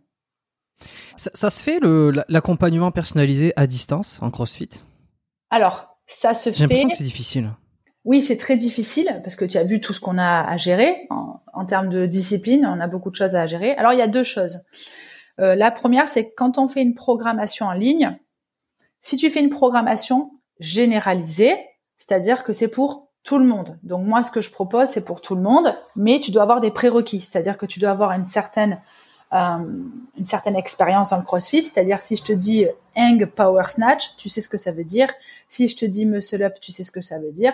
Et j'ajuste, c'est-à-dire que je donne un maximum d'options avec des liens vidéo et des conseils. Mm-hmm. Donc si tu veux, si une personne complètement lambda fait ma programmation et qu'elle se blesse, mais qu'elle ne connaît absolument rien au CrossFit et qu'elle n'écoute pas euh, les conseils que je, que je dis, effectivement c'est compliqué, mais une fois de plus là, euh, j'y peux rien. Et après, la deuxième chose, c'est qu'on a des programmations personnalisées. Et là, clairement, c'est quasiment du one-to-one où on va corriger les gens, les personnes vont nous envoyer des vidéos, nous, on va, on va corriger derrière, on va envoyer des tips, on va faire des audios, on va faire des, des, visios si nécessaire, etc., etc., pour permettre à la, à la personne d'avancer en toute sécurité. Mais ça ne changera, ça ne, en tout cas, ça ne, euh, comment on peut dire ça euh, ça ne remplacera jamais le présentiel. Jamais, jamais, jamais. Le présentiel, ça vaut de l'or. C'est tout. C'est comme ça. Surtout pour une discipline qui est quand même euh, très technique, qui est oh précise et, qui a, il y a toujours de quoi s'entraîner. Alors, je dis pas que le développé couché n'est pas n'est pas technique, mais disons que sur une vidéo, tu peux quand même voir un peu. Euh, et puis bon, une fois qu'on maîtrise un peu le mouvement et qu'on le, bon, normalement, normalement ça va. Mais c'est vrai que le CrossFit, quand même, je veux dire, un, développé couché n'est pas un snatch, quoi. C'est quand même, c'est autre chose en termes de coordination, en termes de de mouvement. Moi, je te dis, par exemple, dans mon groupe, par exemple, quand on a des sessions de snatch, si tu veux, il y a des points clés euh, que qu'on note qu'ils doivent faire. Il y a des liens vidéo pour euh, les aider à, à, avancer, mais surtout, ils doivent nous envoyer leurs vidéos, qu'on puisse les corriger. Donc, hmm. la, la, personne m'envoie euh, son snatch, la session qu'elle a fait, et moi, je corrige derrière. Donc, évidemment que c'est compliqué de coacher quand t'es pas en présentiel, mais ça se fait. Ça se fait. Hmm. Alors, tu as 100 000 abonnés aujourd'hui. Comment c'est arrivé ça, euh, sachant que euh, tu as commencé, euh, as commencé à ouvrir ton compte au début du CrossFit, c'est venu petit à petit, et puis tu as eu euh, une grosse, de... enfin petit à petit, tu as de la demande, quoi. Tu parles sur les réseaux ou sur la société? Non, bah, les deux finalement. C'est-à-dire que plus tu es visible, plus tu vas avoir de demandes de coaching, plus tu vas avoir de, de sollicitations, quoi. Alors, comme je te disais tout à l'heure, moi, j'ai jamais lancé les réseaux pour euh, le côté business. Je m'y suis pris euh, un petit peu plus tard. Après, ouais. D'abord, ça, mes réseaux, ça a été juste de l'échange. Ensuite, ça, ça a ciblé un peu plus le CrossFit. J'ai commencé à faire des compétitions. Il y a eu des petits buzz autour de ça. Le fait que voilà, je faisais partie des seules Françaises à, à m'exposer aussi parce que j'étais pas la meilleure française, mais je faisais partie des seuls à m'exposer en fait sur les réseaux. Donc il y a eu un espèce de buzz où il y a eu des ripostes de CrossFit, des CrossFit Games. J'ai eu l'équipe aussi qui m'a riposté pour des compètes, des trucs comme ça. Donc ça a créé un buzz. Et euh, beaucoup, beaucoup, beaucoup plus tard, tu vois, j'ai ouvert ma société. Dis-toi que c'était en 2019, donc c'était tard. Et en 2019, quand je lance Extra Gym, c'est là où je me dis, euh, Jess, il serait peut-être temps de relier ton business avec les réseaux. oui, bah oui, surtout que c'est c'est ta, ton trafic numéro. Oui, bah oui, bah je m'y suis pris un petit peu tard, voilà. Bon, voilà, c'est pas grave parce que du coup tout le monde fait ça maintenant et puis bah maintenant bah je bosse dessus forcément. Euh, Mais après, évidemment que le fait d'avoir de la visibilité sur les compétitions, d'avoir des résultats, d'avoir des, des des, des, titres entre guillemets, ça ça m'a permis de d'avoir euh, euh bah, plus de visibilité, d'avoir plus de demandes. Euh. Et crédibilité aussi, quoi. Oui, de la crédibilité, bien sûr. Oui, oui, parce que bah, mine de rien, j'ai fait quelques trucs et puis voilà, j'ai fait des trucs euh, en présentiel, tu vois, pas derrière juste mon écran euh, à, faire la belle sur mes réseaux. Non, je suis, je suis allée sur des tu penses à qui tu, tu, tu, penses à qui quand tu dis ça? Je pense à tellement de personnes et j'ai pas honte de le dire. Il y a tellement de, de personnes, que ce soit filles ou garçons, qui sont derrière leur écran et qui qui, sont là. Ils sont tout beaux, ils soulèvent lourd. Euh, elles ont des belles fesses, elles ont des belles gueules, euh, mais elles font rien. C'est des filles, enfin des personnes qui ne font rien, clairement.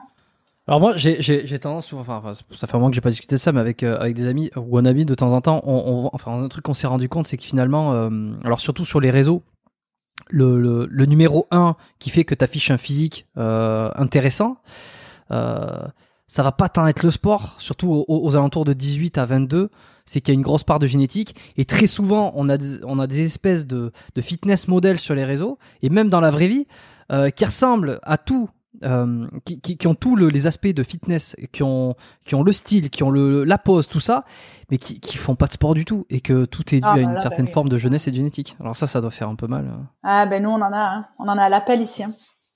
Mais bon, c'est comme ça. Écoute, hein, je peux pas, je peux pas être de partout et faire la guerre à tout le monde. Hein. Je, je fais déjà mon, mon, taf, c'est déjà beaucoup. Euh, ça me fait chier, oui. Bah ouais, moi je suis honnête. Il y a des gens qui n'ont pas leur place. Euh, j'ai pas peur de le dire. Si tu veux, moi, si tu veux, j'ai pas que ça à faire, j'ai pas envie de perdre mon temps euh, par rapport à ces personnes. Ce qui m'énerve, c'est qu'il y a, y a des gens clairement qui prennent les gens pour des cons, quoi. Voilà, parce qu'il y a des gens qui jouent sur leur gueule, il y a des gens qui jouent sur leur génétique, et puis il y a des marques qui euh, font travailler ces gens-là juste parce que il y a des, c'est des gros comptes, juste parce que ils ont un beau physique, mais c'est bullshit. Voilà, moi je, je, je le dis, c'est bullshit. Tu, tu penses euh, dans le CrossFit spécialement ou, ou tout? Euh, dans le crossfit, non, pas, pas peut-être pas dans le crossfit, je pense. Dans le fitness en général, on a beaucoup de, bah, comme chez vous, je pense, tu sais, des, des, des personnalités ultra connues, ultra suivies euh, par des millions et des millions de personnes, juste parce qu'elles ont euh, une belle gueule. Tu, et donnes des, tu donnes des indices là. Ouais, mais parce que t'inquiète, les gens, si, si, si, enfin, les gens qui me connaissent, ils savent de qui je parle. J'ai pas des noms. Euh, c'est juste que si tu, si tu cherches un peu, tu marques programme fitness pour sécher en 30 jours, tu vas tomber sur une liste de gonzesses à moitié à poil, avec les boobs refaits, euh, super belles gosses, avec une équipe de digital derrière qui sait bien faire côté marketing pour faire briller les personnes. Et ces gens-là, bah, ils surfent, oui, bah, bah, ils ont raison. Écoute, mais ils sont millionnaires et ils font, font croire aux gens qu'en en 30 jours, on peut avoir une shape euh, de malade, quoi. Juste parce que ces personnes-là, elles ont une bonne génétique. Tu vois ce que je veux dire? Ouais, oui, c'est ça, c'est ça, c'est, euh, faites ce que je dis, enfin, faites, euh, faites ce que je dis, mais ça marchera pas, mais c'est pas grave, j'aurais vendu quand même. c'est, un peu ça. Mais ok, pas, pas, de nom du coup officiel. Non, et j'ai déjà balancé des noms la dernière fois. Ah je te raconte même pas le buzz que ça a fait. Ça a fait le ah tour de, ça a fait le, ça a fait le tour de la France. Euh, alors j'ai été énormément soutenue. Oui, oui, non, mais j'ai fait une espèce de. J'ai loupé, j'ai loupé ça. Tiens. Ah là là, je te l'enverrai si tu veux. mais c'est quoi C'est c'est sur une vidéo C'est un post hein Ouais, j'ai fait j'ai fait un réel si tu veux et ça hmm. fait ça. Je, je m'attendais pas si tu veux. Je savais que ça allait faire rire et que ça allait en même temps déplaire à certaines personnes, mais j'avais j'ai voulu taper un petit peu dans la fourmilière et, euh, si tu veux, j'ai pas attaqué, c'est juste que j'ai pointé du doigt certaines choses. Je les ai montrées. En plus, ça, je dis bah voilà, ça, ce qu'elles font, c'est n'importe quoi. Et, le message, c'était les filles, remettez-vous à jour parce que ce que vous faites, c'est pas bien. Vous êtes en train de mentir aux gens. Et ça serait bien de vous de vous former ou de passer un diplôme, tu vois. Ouais. Et en fait, euh, c'est des, des, filles qui ont des comptes à des millions et des millions de followers, donc elles ont pas que ça à faire de venir voir ce que je fais. Donc il y a quand même des filles qui ont répondu. Et après, euh, j'ai été énormément soutenue euh, dans le milieu du fitness. Mais j'ai aussi quelques claques, tu vois, des clashs où il y avait des gens qui supportaient ces fit girls et qui disaient mais pas du tout, ce qu'elles font c'est génial, c'est incroyable. Non, je dis non, ce qu'elles font c'est de la merde. Et je dis c'est juste que tu t'en rendras compte dans quelques années quand tu, tu, ressembleras toujours à ce que tu ressembles dans dix ans, quoi. Voilà. Hmm, ok. Bon, bah, de toute façon, t'as pas ta langue dans, dans ta poche. De toute façon. non, non, non. Oui, je, non, mais j'assume complètement. Voilà. Alors, tu sais à qui tu me fais penser un peu en termes de d'énergie et de, de, de personnalité euh, d'une certaine ah, d'une certaine forme. Euh, Amandine euh, Léger, Amandine Wellness. Ah ben oui, c'est une copine à moi. Oui, mais ça m'étonne pas du tout. Alors, c'est bah alors, écoute, je trouve qu'elle est beaucoup plus apaisée, beaucoup plus calme qu'avant. Oui, probablement. Ah oui, oui, oui, elle a complètement euh, changé son fusil euh, d'épaule. Elle est beaucoup plus light maintenant. Euh, elle critique plus tout ça. Enfin, tu vois, le, elle en pense pas moins parce qu'on discute. Mais mm. elle est sur d'autres trucs. Elle est sur des méthodes beaucoup plus good vibes, beaucoup plus dans la bienveillance, tout ça. Et mais c'est vrai que je sais qu'à une époque, elle aimait, elle, ça la dérangeait pas de clasher certaines personnes. Hmm. Bon, mais peut-être que euh, Jessica va s'agir aussi euh, de, cette même manière. tu vas te transformer en Dalai Lama d'ici d'ici 5 Jamais de la vie. Jamais de la hein vie. non. Et alors, alors j'en viens à ma question euh, qui, qui va faire saliver du monde. Ah. Enfin, non, je tease un peu, tu vois, pour qu'ils disent mais qu'est-ce qu'il va demander? Non, est-ce qu'il y a parmi les, les, gens qui viennent vers toi, est-ce qu'il y a des gens, est-ce qu'il y a des filles qui te, surtout des filles parce que qui s'identifient à toi, qui te demandent pas nécessairement quel produit tu utilises, mais plutôt qui te demande, euh, moi si je veux arriver à ce niveau-là, moi si je veux arriver à ce niveau-là, qu'est-ce que je dois prendre Est-ce que tu peux me conseiller Et euh, en termes de dopage, est-ce qu'on est qu'on vient te solliciter pour ça? Bah, je vais quand même te décevoir, j'ai jamais eu ce type de demande. Euh, on m'a jamais. Bah non, parce que je pense que les gens sont pas stupides. Enfin, en tout cas, ceux qui pensent que je suis dopée, ils sont stupides. Mais oui, la non, plupart, mais en tout cas, tous les euh, non, j'ai jamais eu de la demande. On, m'a déjà proposé de prendre des produits, euh, mais on n'est jamais venu me demander qu'est-ce qu'il faut que je prenne comme produit pour euh, performer ou pour avoir ton physique ou quoi. Mais même en sachant que, tu vois, par exemple, euh, je, me mets, bon, imaginons, je suis une fille, euh, je me suis mis au CrossFit, je suis des comptes, je suis ton compte, euh, je commence à avoir un peu l'œil, j'imagine bien que tu n'utilises pas de produits dopants, mais je me dis, bah, tiens, elle est quand même à un super niveau. je viens de voir, je dis, voilà, moi j'aimerais avoir ton niveau, même au-delà, je vise peut-être, j'ai des ambitions d'aller faire les CrossFit Games. j'ai bien compris qu'ils n'utilisaient pas tous... les mêmes produits les mêmes ouais, voilà les, les, les, mêmes les mêmes choses euh, est-ce que tu pourrais m'aiguiller comment je fais ce genre de choses quoi tu vois parce que on se dit avec ton niveau avec ton physique avec ta visibilité aussi et, mm. puis avec le monde dans lequel on est où finalement tu sais on prend c'est un peu comme si c'était devenu des bonbons euh, ouais, c'est vrai. Je me serais dit euh, que tu recevrais ce genre de message non j'ai jamais non ça m'est jamais arrivé après la vérité, c'est que je saurais, je saurais même pas vers qui me tourner. Enfin, si je, je saurais, mais je saurais même pas quoi conseiller déjà euh, comme type de produit parce que j'ai pas de. Je, ouais, je... ouais, déjà j'ai pas de connaissances là-dessus ou je suis très limitée. Je m'y intéresse pas forcément, pour être honnête, et euh, je saurais pas trop quoi dire aux gens en fait. Je. T'en vois beaucoup toi, autour de, toi? Oui, oui, oui. T'as bah, vu de... Ouais, ouais. Qui... Non, mais c'est scandaleux. Euh, je veux dire, les gens ah se taisent, mais non, mais les gens se taisent. Hein. Euh, ah oui, bien sûr, au CrossFit, mais moi j'ai pas, j'ai pas honte de le dire. Les gens se taisent, mais si tu savais le nombre de, gens qui sont dopés, euh, c'est, c'est pathétique. Voilà. C'est pathétique parce qu'il y a évidemment des gens qui sont dans le haut niveau qui en prennent, mais il y a aussi et surtout des gens qui sont pas du tout dans le haut niveau et qui en prennent. C'est-à-dire il y a des, des, des personnes qui veulent juste performer sur des compétitions locales tu mm. vois, aux saucissons trop down et qui vont, euh, qui vont se doper pour, euh, pour ça. C'est, Non, mais c'est ridicule en fait, mais c'est, pathétique. C'est pathétique. Alors, qu'est-ce, je sais pas, tu discutes avec eux, tu, tu, comment tu t'apprends le truc, le, le truc? Ça m'est arrivé de discuter avec des gens qui se sont dopés, euh, pour, parce que bah, même si, même si j'en prends pas, même si j'y connais rien, ça, ça, ça, ça intrigue, tu vois. Donc euh, j'ai quand même euh, échangé avec certaines personnes en essayant de comprendre pourquoi, tu vois. Et il y a mm. des gens, en fait, euh, il y a des gens, ils sont faibles, en fait. Il y a des gens, ils sont faibles d'esprit, vraiment. Et ils pensent que parce que ils vont faire ça, il va se passer quelque chose dans leur vie. Et il y a aussi, je connais des gens, pour, la, pour la petite anecdote, un de mes ex, voilà, au moins je n'ai pas honte de le dire, où j'avais appris qu'il se dopait. Et que quand je l'ai appris, on a discuté et je, je, m'étais dit, je vais, je vais échanger avec lui, il va me dire, ben non, c'est des mensonges. Et en Mm. fait, quand je lui ai dit que j'avais appris ça et que je lui ai dit oui, on m'a dit que voilà, tu te dopais, nanana, il m'a regardé et il m'a dit, bah oui, et alors? Non, mais dis-toi que heureusement que c'était pas une très grosse relation de longtemps, tout ça, tout ça, ça faisait pas longtemps, mais je lui ai dit, mais tu te rends compte de ce que tu es en train de me dire? Tu te rends compte quand même que les gens vont m'associer à toi, en fait. Je, je, moi, je Hmm. peux pas. Déjà, je- en fait, déjà, un, tu oses me regarder dans les yeux en me disant oui et alors. Deuxièmement, tu t'excuses pas. Troisièmement, euh, on dirait que c'est que c'est volontaire et que tu assumes et que tu vas continuer. Et donc euh, là, il m'avait dit bah oui, je voulais je voulais savoir ce que ça faisait, je voulais voir jusqu'où j'étais capable d'aller, non pas pour faire de la compétition, mais juste pour tester. Bon, bah t'imagines bien que la relation elle a pris court rapidement. et, euh, et si tu veux, je, comprends pas en fait. C'est- Pour moi, c'est inexcusable. Tu peux me sortir n'importe quelle excuse, même si c'est que tu vas me dire, oui, je veux gagner les CrossFit Games. Derrière, j'ai beaucoup de stress, j'ai beaucoup de contrats, j'ai beaucoup de, Hmm. euh, de partenaires qui me font confiance. Il y a une grosse échéance et toute ma vie, nanana. Ce n'est pas excusable. Ce n'est pas tolérable. C'est- Pour moi, ça, je suis. euh, Et tu peux venir en me disant, en pleurant, en me disant, j'ai fait une connerie. Euh, C'était qu'une fois, nanani nanana, comme c'est le cas de certaines personnes qui se sont fait attraper dans le milieu du CrossFit. Ce n'est pas excusable.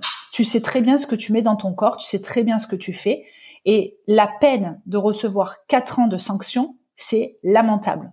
J'ai honte. Moi, j'ai honte. Moi, je, à la place de ces personnes, j'aurais honte de me représenter en compétition.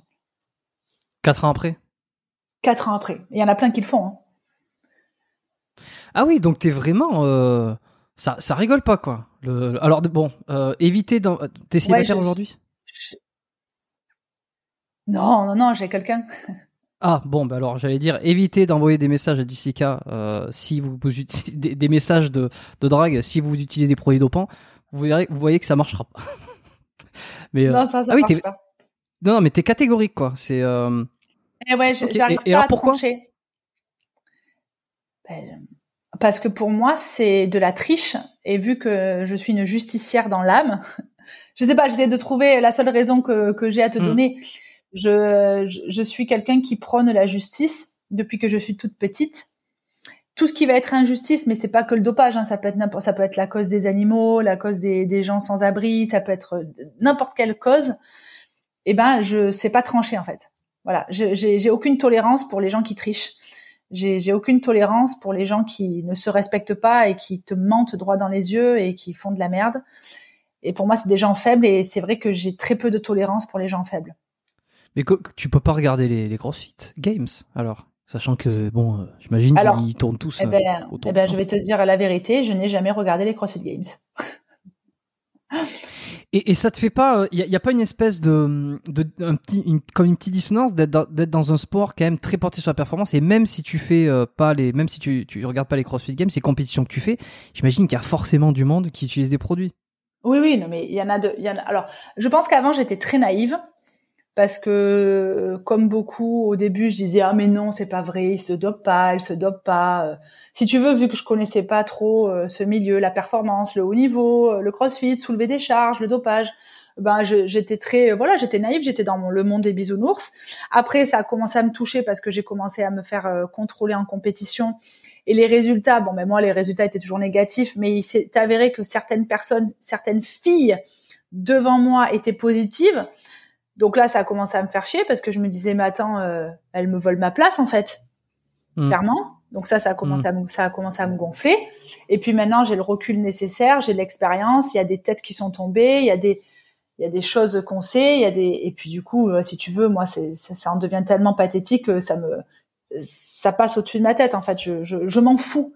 Je m'en fous. Les gens, ils font ce qu'ils veulent tant que ça m'affecte pas moi sur euh, sur euh, le jour J. Tu vois, si on me vole pas une place, si euh, voilà. Et, et alors comment ça se passe en compétition, euh, hormis les, les tests euh, de dopage? C'est t'arrives, tu te présentes, ensuite ça se passe sur parce que moi je connais pas du tout par exemple. Tu vois, alors j'avais reçu Alexandre Jolivet comme je te l'ai dit tout à l'heure, ce qui était vraiment dans les tout débuts du podcast. On avait parlé des, on avait dégrossi. Enfin, on va dire qu'il avait dégrossi pour moi euh, l'activité du CrossFit. Euh, mais ensuite, c'est vrai que la compétition en elle-même, je sais pas du tout comment ça se passe. C'est sur plusieurs jours. Il y a des oui. prépas un peu comme en bodybuilding? Non, la- une compétition de CrossFit, alors dans l'ordre, c'est tu tu t'inscris sur une, une compétition, tu dois faire des qualifications. Euh, lors des, par exemple, si je te parle des French qu'on a eu ce week-end, les qualifications étaient au mois de avril. En avril, mmh. tout le monde paye euh, les qualifications. Tu fais des qualifs, tu te filmes, tu envoies les vidéos donc de tes résultats euh, au French Throwdown. Il vérifie tes vidéos, donc euh, le, ton score, s'il y a bien un juge, s'il y a bien un chrono, s'il y a bien les haltères, les, les cordes, tout le matériel. Une fois que tu reçois ta confirmation de la compétition, donc tu es qualifié, tu pars en finale et la finale c'était ce week-end. Tu arrives, donc les French c'est une compétition sur trois jours. Les plus grosses compétitions c'est trois jours, sinon c'est deux jours ou parfois une journée. Mais les plus grosses compétitions, on va dire européennes et internationales, on est sur du trois jours. Tu arrives le jeudi, tu récupères ton petit package, donc tu as payé ta finale, hein, bien évidemment. Parce qu'on on paye deux fois, on paye les qualifs, on paye la finale. Tu arrives là-bas, tu récupères euh, tes petits cadeaux s'il y en a, tu récupères le planning, euh, on t'explique comment va se dérouler la compétition. Tu fais tes trois jours de compétition, tu as environ trois WOD par jour. Donc vendredi, on a fait trois épreuves, samedi trois, dimanche trois si tu fais la finale. Et puis dans le week-end, en fait, euh, la FLD, par exemple, là qui était là ce week-end, donc c'est la l'association, tu sais, du contrôle antidopage.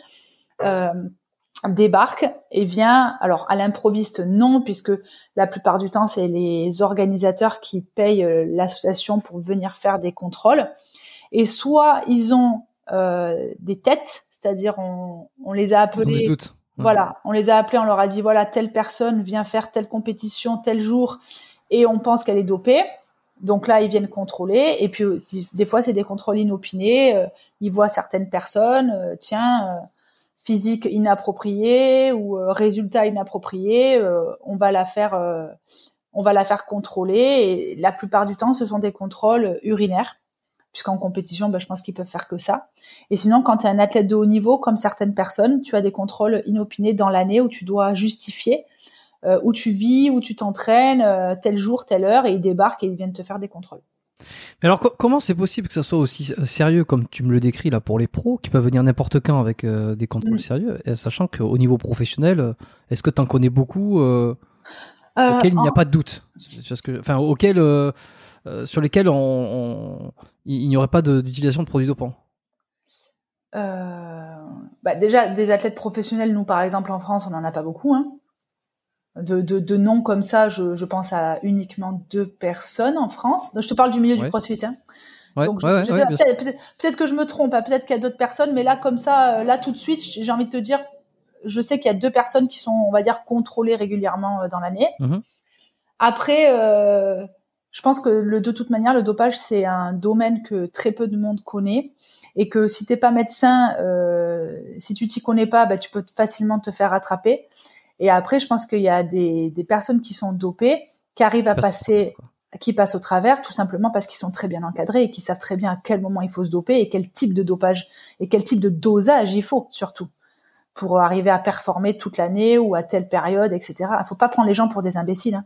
Et à un moment mmh. donné, euh, faut, faut arrêter. Hein. faut arrêter le monde mmh. des bisounours, c'est pas vrai. Hein.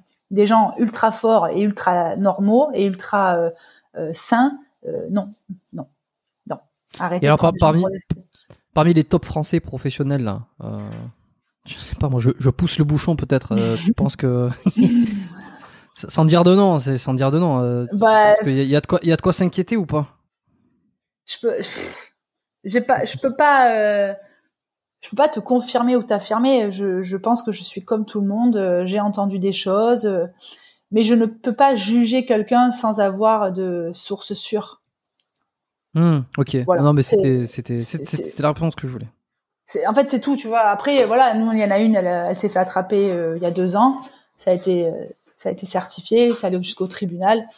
Bon, ben voilà. Ok, donc là, c'est officiel. C'est qui? Oui, voilà. Euh, c'était la meilleure française, Sabrina Caron. Bon ben voilà, ça a été euh, bon ben voilà, c'est sorti. Je veux dire, il y a eu un communiqué officiel. Je veux dire, quand c'est écrit noir sur blanc par la FLD, il y a un moment donné, tu peux pas, tu, tu, peux pas te permettre de dire ah non, c'est pas vrai, ah non, je me suis trompé. Non, non, ben non. Voilà. C'est juste que je te dis, il y en a qui sont plus malins que d'autres. En même temps, bon. Il y en a, on a des doutes, et euh, voilà. En même temps, bon, là, je suis, je regarde des photos. Euh, bon, je veux dire, il y, avait de quoi se, se... Alors après, bon, on sait pas jusqu'où la génétique peut amener, mais euh, exact. Il y, avait de quoi se, se, se, demander, quoi. Il y avait quoi de se dire. Oui, mais il y a des gens, on se pose la question, c'est normal, c'est humain. Mais il y a des personnes qui ont une génétique de malade, hein, faut pas oublier. Hein.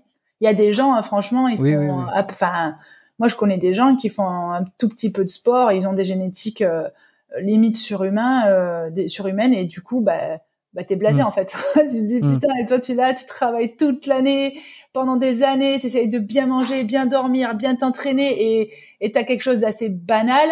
Et il y en a, euh, ils sont fit alors qu'ils font rien. C'est c'est c'est ah non, ça c'est c'est un peu comme c'est toi tu t'arraches à la salle de sport et puis tu vois euh, tu vois certaines génétiques de de noir, de black, tu vois, euh, qui font même pas de sport et qui ont quatre fois plus d'épaules que. à un moment donné, tu te dis allez, le mec, le mec, le mec, il s'affûte même pas si ça se trouve. Donc, tu Mais c'est ça. Et pourquoi les, pourquoi les noirs c'est les meilleurs coureurs, tu vois? Mais c'est comme ça. Enfin, c'est mmh, tout. Mmh. C'est pourquoi les chinoises c'est les meilleures gymnastes? Alors ok, elles ont des, des protocoles assez barbares, mais pourquoi c'est les plus souples et pourquoi nous on n'y arrive pas? Enfin, tu vois, c'est c'est comme ça. Il y a des choses qui peut, qu'on peut pas contrôler et du coup c'est trop facile de juger.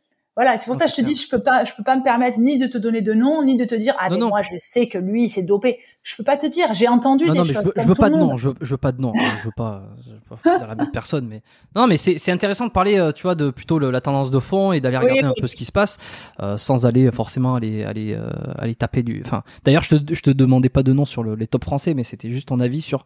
Bref, euh, ils te ils te suivent jusqu'aux toilettes, ils te regardent pisser, ils te Affirmatif. Ah bah ouais. Comme. Euh, en fait, à partir du moment où euh, il t'interpelle, il ne te lâche plus. Donc, euh, j'ai des souvenirs, moi, où il y a eu une compétition où, en fait, ils sont venus me chercher et j'allais faire mon WOD. Donc, je passais sur le plateau, en fait. C'était à mon tour de faire l'entraînement. Donc, le mm. mec m'a suivi jusqu'au moment où je suis rentrée sur le plateau. Et donc, j'ai fait mon WOD, il m'attendait à la sortie, c'est-à-dire euh, devant euh, la ligne de départ. Mmh. Et, une fois que j'ai terminé, donc euh, il fallait que je le suive, je suis allée aux toilettes et en fait, je sais pas pourquoi, j'ai pas réussi à, à, à, pisser. Tu vois, ça, en fait, tu sais, ça venait pas quoi. Non, mais si tu veux, il me disait c'est pas assez coloré. Et je disais bah qu'est-ce que tu veux que je te dise? Alors du coup, il m'a dit bah de toute la journée, tu arrêtes de boire. Euh, ah oui, d'accord, oui, pour éviter, eh pour pas que ça soit trop dilué. Hmm. Exactement. Du coup, il m'a fait passer trois fois le test et sur les trois, donc je n'avais plus le droit de boire. Hein. Je n'ai pas bu de toute la journée. J'ai pissé trois fois et au bout de la troisième fois, c'était euh, une fois de plus euh, non, je sais plus comment ils appellent ça. Bref, du coup, ils ont dû annuler. non détectable. Non détectable, voilà. Du coup, ça, ça a pas pu fonctionner. Donc forcément, ben voilà, c'est des choses qui arrivent, quoi. Mais ils te lâchent pas. Oui, oui, ils te lâchent pas. Bon, ben au moins, ça fait plaisir, finalement, de voir que quand c'est fait, c'est fait sérieusement. Oui, oui, oui, non, mais ah, une fois de plus, ce ne ce sont que des tests urinaires. Hein. Il n'y a pas les tests sanguins, il n'y a pas les tests de cheveux. Enfin, tu sais, il y a plein de tests. Donc euh, moi, si tu veux, les toutes les fois où je me suis fait contrôler, bah, j'étais flattée en fait. moi, je suis flattée. je me dis, ah là, on pense que je suis forte, c'est génial. c'est exactement ça. Et est-ce que tu penses que ça serait pas euh, une des solutions? Je ne sais pas jusqu'où ça pourrait aller, mais il y, en a qui parlent de ça, euh, que au, très haut niveau, notamment au CrossFit, au CrossFit Game, un petit peu comme au bodybuilding finalement, on arrête euh, toutes ces questions euh, au niveau, hein, je parle. On arrête mm-hmm. toutes ces questions de euh, dopé, pas dopé. On part du principe Mm. que tout le monde euh, l'est, euh, qu'il y a une espèce de, euh, une, espèce d'accord implicite, euh, comme mm. quoi, allez, on, on, va pas le, on va pas le dire haut et fort parce que ça reste quand même quelque chose qui est interdit. On va pas le crier, mais par contre, on va pas faire de tests parce que, voilà, si tu vas sur Mister Olympia, je ne pense pas qu'il fasse des tests de dopage parce que c'est évident. Il mm-hmm. y a pas, y a pas de doute sur le fait que les, tu vois. C'est juste pour savoir qui est le meilleur, quoi, finalement. Ouais. Est-ce que tu penses que ça pourrait être une solution? Ouais, ben, mon Dieu, mais non, mais là, tu te rends pas. Et là, là, je sais que ça fait, là, ça fait mal. C'est toi qui es dans là, c'est, euh, non, mais c'est même pas ça. C'est que là, c'est la porte ouverte à, à tous les cassos euh, qui, qui vont, qui vont se dire, ah ben, youpi, on va pouvoir se doper et, et, voir ce que, voir ce qui se passe. S'il y a plus de contrôle, euh, il y a plus de limite, quoi. Mais uniquement, par exemple, et là, ça devient dangereux, pro. Uniquement au pro, pro, au niveau, tu vois, comme les mecs à Olympia. oui, oui, bah, ils pourraient. sont il pourrait, dans ce cas-là, arrêter euh, tous les contrôles antidopage et laisser les gens faire leur vie. Et, dans ce cas-là, on verrait on verrait euh, qui sont les meilleurs. Parce que tu sais, il y a, des gens, ils sont dopés, mais ils ne font pas partie des meilleurs. Hein. Oui, bah ça. Hein. Voilà. Après, euh, oui, oui, oui, on l'a vu. je veux dire, et puis comme par hasard, nous, les personnes qui se font attraper, euh, tu sais, c'est jamais le numéro un. Hein. Non, non, non, malheur, il faudrait pas mmh. abîmer l'image du CrossFit. Non, on va toucher le numéro 4, le numéro 5, le numéro 10. Donc, je sais pas. Ou alors, on pourrait tout simplement faire, oui, business. sinon, on pourrait tout simplement contrôler tout le monde dès le premier jour des games. Mais, mais, quand je dis tout le monde, mais de toutes les manières possibles. Parce que je, je sais qu'ils se font quand même tous contrôler là-bas pour la finale. Hmm. Mais je te dis, je pense que les tests, enfin, je sais pas, je suis pas dans leur papier, mais voilà quoi. Y a pas De toute façon, le lobby, intérêt, etc. C'est vrai que quand tu es une méga marque euh, qui sponsorise un athlète aussi, peut-être que y a certains bras euh, qui font que euh, le, tu vas pas contrôler l'athlète. Enfin bref. Comment, pour, pour, gagner au CrossFit, comment ça se passe? Il faut faire le WOD le plus vite possible euh, par rapport à, tous ses concurrents? C'est ça, le, but du jeu? Le but du jeu, c'est pas de gagner, euh, enfin, c'est pas d'être le plus performant sur une épreuve, c'est d'être le plus polyvalent sur toutes les épreuves. Donc, en gros, s'il y a, euh, par exemple, ce week-end, on va dire qu'il y avait neuf épreuves, sur les neuf épreuves, c'est pas forcément celui qui va gagner euh, cinq épreuves et qui va se trouver sur une ou deux.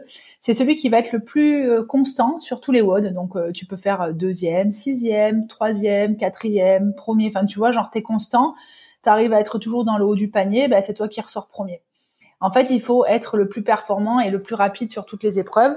en moyenne. En moyenne, et t'as pas le droit de te trouver en fait ne serait-ce que sur une seule épreuve, si tu si tu flanches, euh, c'est compliqué pour avoir la première place, quoi. Bah, mais pourquoi? Parce que tu perds des points ou Ouais, parce que c'est un système de points. En, gros, le premier il a 100 points, après c'est 90, 80, 70 et ça descend, etc. Et du coup, euh, le but du jeu c'est d'avoir le plus de points. Donc euh, voilà, c'est pas forcément de finir le WOD, même si les meilleurs finissent l'entraînement. C'est celui qui va terminer à chaque fois dans le top sur toutes les épreuves. T'as pas le droit à l'erreur en fait sur euh, une compétition. T'as vraiment pas le droit à l'erreur. Hmm. J'ai un peu l'impression que c'est, euh, ça ressemblerait à, j'ai une référence à la course, mais le Tour de France, tu sais, euh, ouais, faut pas nécessairement finir premier à toutes les courses, mais c'est à l'ensemble à la fin, je veux dire, c'est ça. où c'est que t'as fait le meilleur temps. Et s'il y a une course, t'as été, t'as fait un temps ridicule, peut-être ça va te coûter cher. Sur, ben, c'est exactement le même concept. Si tu veux, ouais, comparer, c'est exactement ça. D'accord. Et alors, est-ce que tu as eu des blessures, toi, dans le CrossFit? Qu'est-ce que tu as expérimenté? Qu'est-ce que tu as eu? Tu as du temps ou?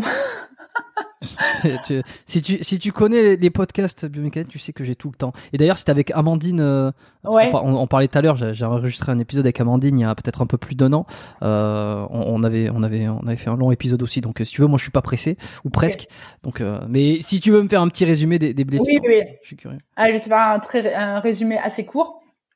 J'ai pas été blessée pendant 4-5 ans, euh, donc je, je, je m'estime très chanceuse.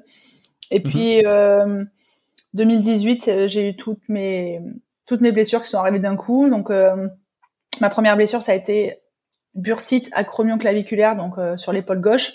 Mhm. Donc je ne pouvais plus lever les bras, je ne pouvais plus me suspendre ou porter quelque chose. Ça a duré quatre mois, donc j'ai fait une grosse rééducation. Mais bon, ça encore, ça allait. Euh, ça m'a pénalisé un petit peu pendant la pendant ma préparation dans l'année, mais c'était loin des compétitions, donc euh, ça, ça, allait.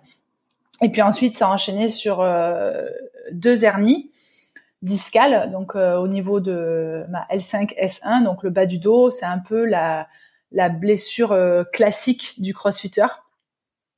Tu m'entends toujours ou pas? Allô? Merde. Lionel? Je t'ai perdu. Ouais, j'ai vu ça. Merde. Oh Est-ce que tu m'entends Parce que moi, je t'entends pas. Ça a, fait ça a coupé. Je pense qu'il y a un petit, euh, une petite coupure internet. Oh là là. Tiens, je sais pas si tu m'entends. Euh, je t'écris dans le chat. Allô?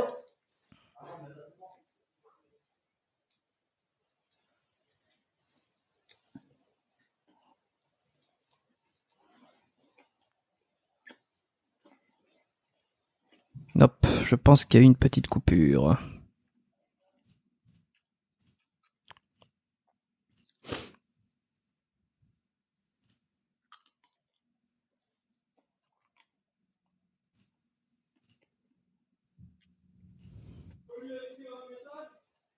Quoi?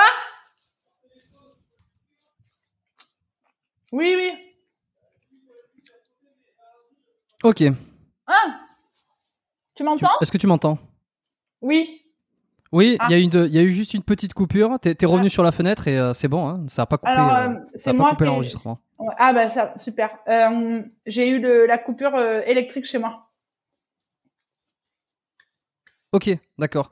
Bah écoute, c'est pas grave. Normalement, c'est comme je te disais, c'est un, ça- c'est enregistré sur ton, sur ton truc. Il y a pas de, ça va pas me couper le- l'enregistrement. Donc, euh, euh, excuse-moi. Ah, bah, du coup, ça a coupé. Tu me disais, ouais, c'était le, les, les deux hernies discales et le 4M5 ou le 5S1.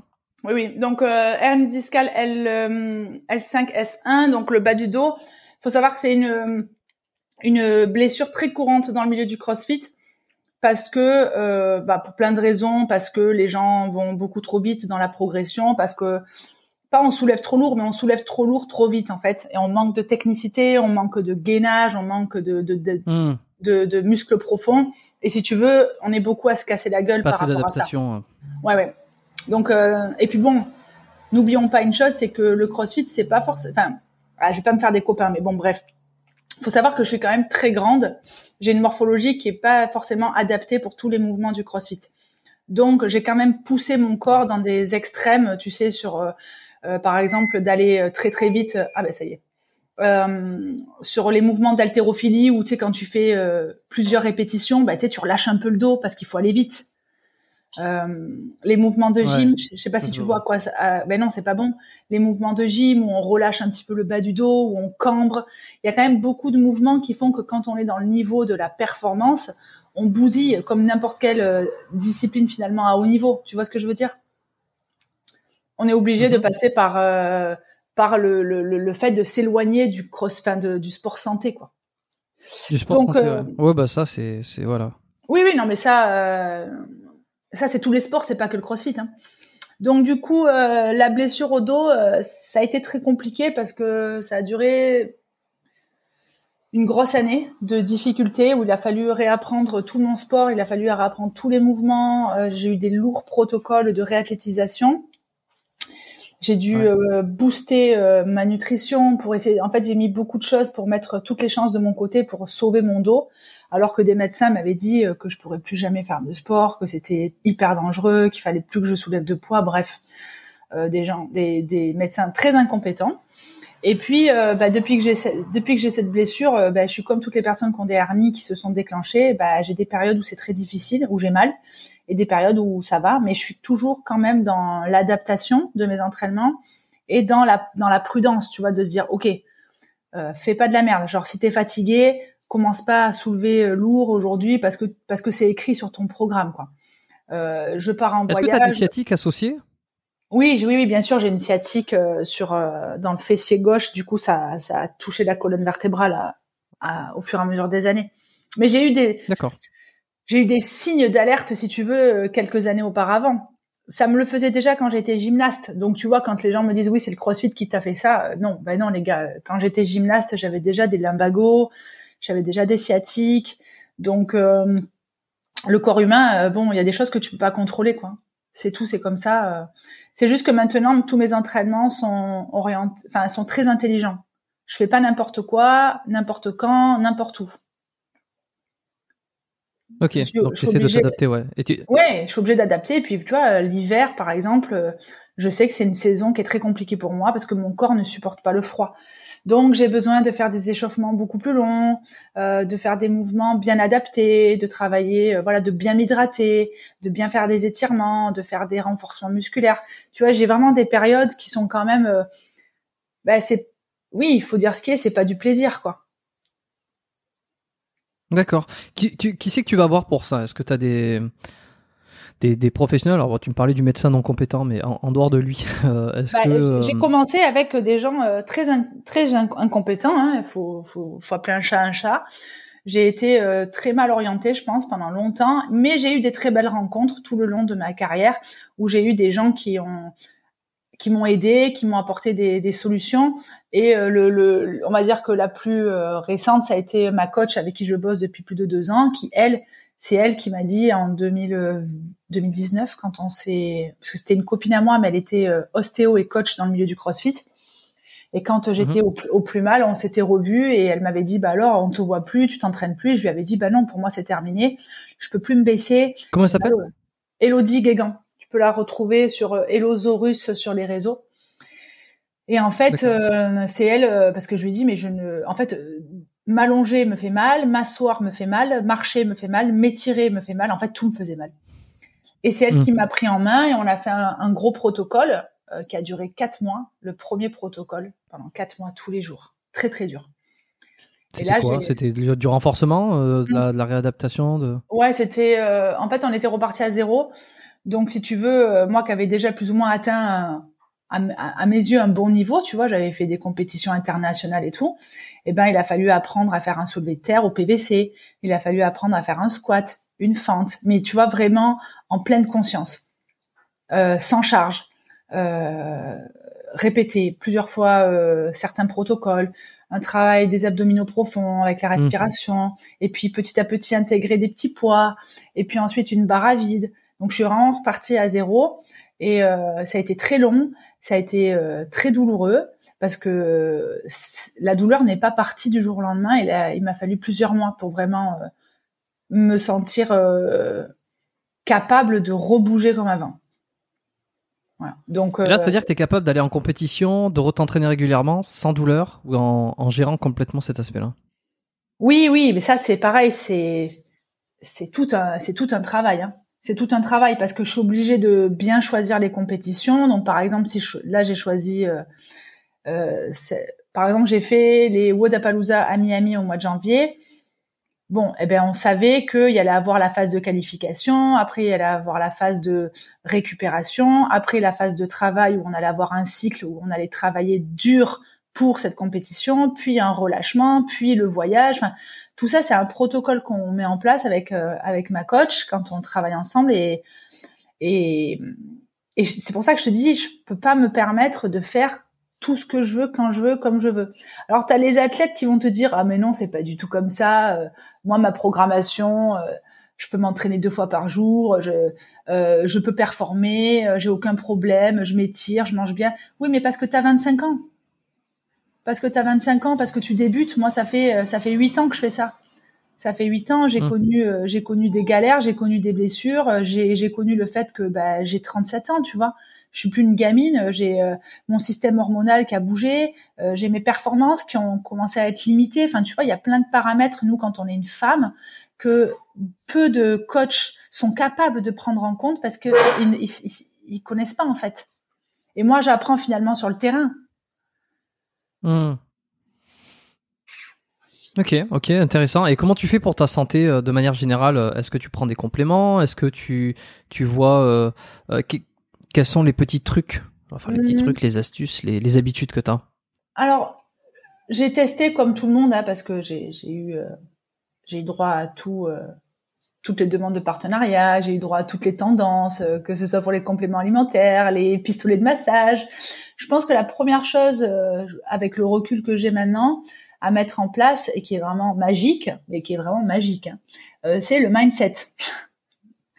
c'est ce qui se passe dans ta tête. Et eh ouais. Et ça, euh, je pense que beaucoup l'oublient.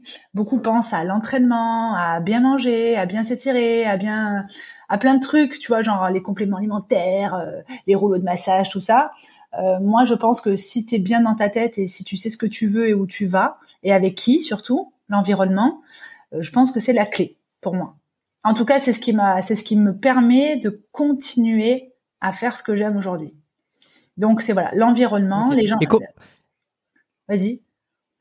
Non, non, vas-y, je t'en prie, termine. Non, je disais l'environnement, c'est-à-dire les gens qui vont t'entourer, euh, les gens qui vont plus te tirer vers le haut que d'essayer de trouver des excuses, des trucs comme ça. Donc vraiment les gens qui sont voilà, les gens qui sont au-dessus et qui pensent toujours positif. Euh, ton environnement aussi familial, mm. euh, amical, euh, et puis qu'est-ce qui se passe dans ta tête quoi? Si tu es toujours en train de te plaindre parce que tu as mal au dos, mais que tu fais rien pour justement pas arrêter d'avoir mal au dos, mais ok, c'est bon, on a compris, t'as mal au dos, c'est bon, maintenant passe à autre chose quoi. Fais autre chose en attendant, enfin parce que moi je suis passée par là, tu vois. Je me suis plaint, euh, j'ai pleuré, euh, je me suis plaint auprès de tout le monde, j'ai essayé de trouver des solutions parce que j'étais focalisée là-dessus. Mais c'est bon, ça suffit quoi. Maintenant, je le sais, quand j'ai des problèmes de dos, bon ben voilà, Jess, tu lèves le pied, tu t'entraînes moins et tu mets en place des choses euh, pour te permettre d'avancer quoi. Donc la première chose c'est le mindset. Après une chose qui a énormément fonctionné sur moi, euh, bien plus que tout le reste, ça a été la nutrition et le sommeil. Le package, le package des deux, c'est-à-dire bien récupérer, euh, faire des mmh. siestes quand euh, on en a besoin, dormir des fois au lieu de s'entraîner, parce que des fois tu tires un peu sur la corde, donc en fait ton corps il a juste besoin de récupérer.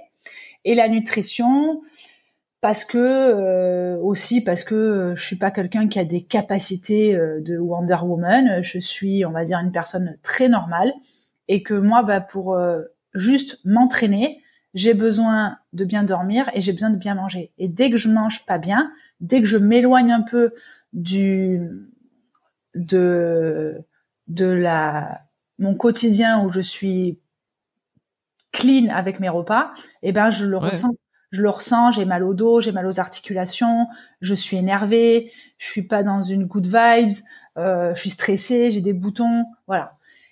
Donc c'est l'équilibre de tout ça. Et après, bien évidemment, qu'on va on va parler euh, entraînement. Et après en complément euh, très classique par période, oméga 3, vitamines, minéraux, le zinc. moi, mhm. quelque chose qui marche bien pour moi par rapport à mon dos, ça peut être le curcuma dans, dans tous mes repas. Et euh, ça, ça te diminue les douleurs? Ça te diminue les inflammations?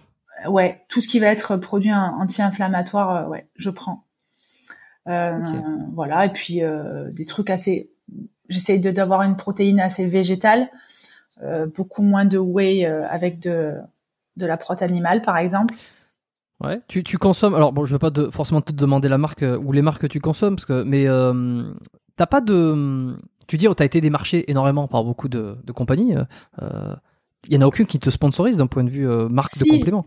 Si, si. Alors, euh, si je travaille avec une marque de, de protéines de nutrition du sportif qui s'appelle STC Nutrition, qui c'est un laboratoire français.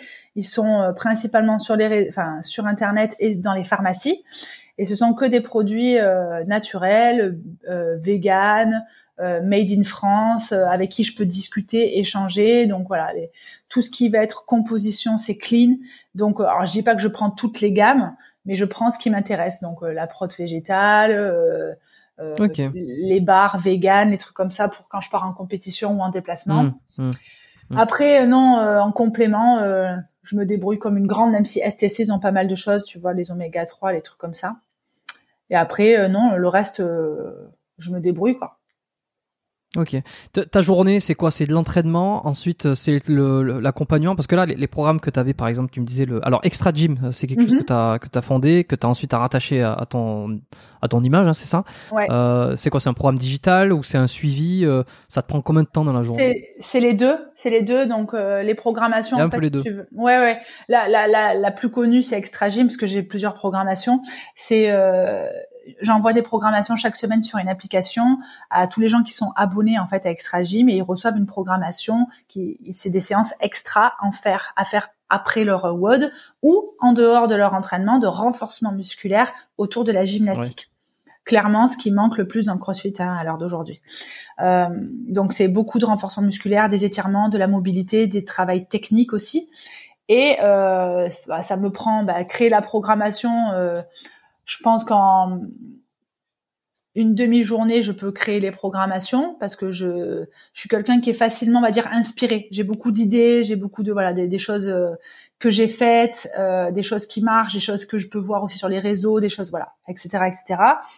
Et euh, ensuite, comment bah, la plupart du temps, le matin quand je me lève, je fais je fais traitement de mail parce que je suis au calme, je suis posée juste avant mon petit déj, un café, je traite les mails. Après, c'est vrai que je vais m'entraîner, comme ça, c'est fait. J'essaie de m'entraîner euh, milieu, fin de matinée. Après, j'ai mon repas classique et l'après-midi, voilà, je vais travailler sur les programmations, les mails, les retours, les feedbacks, euh, euh, les échanges, parce que j'ai plein de choses à traiter. Et, et, après, bon, voilà, les choses de la vie, quoi. Ça, ça peut m'arriver, mais c'est très rare. Hein de m'entraîner euh, deux fois par jour. Je le fais plus ça. Je le fais plus parce que c'est quelque chose qui marche plus sur, enfin qui marche pas en tout cas sur moi, euh, qui peut le plus peut le moins. Euh, Faut savoir le fou dans un emploi du temps aussi, parce que j'en parlais avec Mario Braco, qui est dans le milieu de la culture physique aussi et qui s'entraîne deux fois par jour. Et c'est vrai que le, premier frein, c'est quand même il faut avoir le temps, il faut avoir le, l'hygiène de vie, enfin l'hygiène, le, lifestyle, la, planification de la journée qui, qui va autour, quoi. Oui, c'est vrai. Je l'ai fait, hein, je l'ai fait pendant cinq ans, cinq ou six ans. Je me suis entraînée deux hmm. fois par jour parce que j'avais bon la possibilité de le faire, mais j'avais aussi euh, cette motivation très haute. Hmm. J'étais euh, très disciplinée. J'étais euh, vraiment, je savais ce que je voulais, quoi. Je savais ce que je voulais. là, aujourd'hui Là aujourd'hui, je m'estime heureuse d'arriver à m'entraîner une fois par jour et j'essaye de d'équilibrer entre je dois m'entraîner et j'ai envie de m'entraîner. Pour la suite, comment tu vois ça? Tu vas continuer le CrossFit euh, d'un point de vue un peu compète comme ça? Tu as envie d'aller te dépasser ou euh, il y a d'autres chemins qui vont, qui vont arriver? Alors là, pour le moment. Parce que ça fait un moment maintenant que tu es dedans. Alors peut-être que je me dis, c'est par période. Tu as fait, as fait le, fitness par un moment, crossfit, peut-être que bientôt euh, Zumba, peut-être. Alors c'est très personnel, hein, on est tous différents. Moi, ça fait huit ans que je fais euh, de la compétition que j'estime à haut niveau. Euh, ça fait mm. huit ans que je fais quand même beaucoup de sacrifices et de concessions. Et, et là, il est vrai que les French, le week-end que j'ai passé là, c'était ma dernière grosse échéance euh, c'est pour ça que c'était un week-end très émotionnel parce que je savais que c'était plus ou moins la dernière que j'allais faire en individuel sur du haut niveau. Je savais mmh. que tout, tout ce train de vie allait plus ou moins s'arrêter parce que j'ai plus envie. J'ai plus envie de m'imposer ce, ce, stress au quotidien. Il y en a qui te diront ah ben non moi je, je trouve ça génial euh, de, de, de m'entraîner deux fois par jour, j'adore ça, j'adore m'entraîner. Ce que j'aime moins, mmh. c'est euh, le fait de respecter un programme qui me dit tu fais ci, tu fais ça, c'est comme ça et c'est pas autrement, parce que tu as une échéance et que t'as pas le choix en fait d'être discipliné. Donc j'ai envie de, j'ai envie déjà de lever le pied. J'ai envie d'être plus flexible et j'ai envie de me, de me tester sur, ok, maintenant que je vais arrêter tout ça, qu'est-ce qui va se passer? Qu'est-ce que je vais faire? Parce que moi, ça fait huit ans que j'ai quelqu'un qui me dit quoi faire. Et là, j'ai envie de me dire, ok, là, tu vas être toute seule. Tu vas comment je vais gérer tu vois euh, est-ce que je vais être motivée pour m'entraîner et surtout qu'est-ce que je vais vouloir faire? Est-ce que je vais vouloir faire du crossfit ou est-ce que je vais délibérément délibérément m'orienter vers autre chose? Et j'ai des choses qui m'intéressent que je sens comme quoi. euh, déjà beaucoup plus des entraînements axés sur le cardio donc ça va être euh, ça va être des triathlons, ça va être le nouveau concept ah Aerox euh, qui est inspiré aussi du CrossFit, des entraînements longs avec de la course, avec des ergots, euh, beaucoup moins de charges.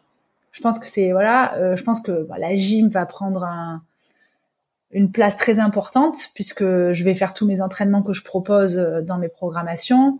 Je vais pousser un peu le voilà et je, je vais voir en fait. C'est un peu un nouveau challenge. C'est cool. Intéressant, intéressant. Ouais, et puis c'est pour ça que tu me disais au début que tu es, euh, que es en train de finaliser ton home gym aussi pour te permettre d'avoir quelque chose de, de fixe. Euh, yes. Ouais, ouais, et, de facile pour pouvoir t'entraîner, quoi. Hmm. Ouais, ouais, ça, ça, va être un nouveau challenge d'arriver euh, le matin ou peu importe dans la journée et de me dire, OK, qu'est-ce que tu as envie de faire? En fait, c'est ça que j'ai envie de, j'ai envie de tester. Et je suis, je suis pas fermée aux compètes de CrossFit. Hein. En tout cas, je pense que je, je, je, je te dis pas que c'est sûr à 1000%, mais je pense mm. pas qu'on me reverra faire des grosses compétitions internationales en individuel. Bon, eh ben écoute, c'est dit. On, verra si, euh, si, tu tiens, ou on verra de, quoi l'avenir est fait. On peut pas savoir. Euh, les dernières petites questions. Euh, si on pouvait revenir justement 10 ans en arrière, avant que tu, à tes débuts, à tes débuts, lorsque tu démarres le CrossFit, peut-être à, à, 8 ans, c'est quoi le meilleur conseil que tu aurais besoin d'entendre à ce moment? Oh là là. Là, ce qui me vient tout de suite en tête, ça serait de, de dire à, à cette personne de dire prends ton temps, de ne pas brûler les étapes. C'est très bateau, hein, évidemment, parce que tout le monde va te, va te dire ça. Mais de vraiment te dire, OK, tu as toute euh, ta vie pour exploiter tes capacités, ne brûle pas les étapes. Ne brûle pas les étapes. Et donc, tu penses que tu les as brûlées?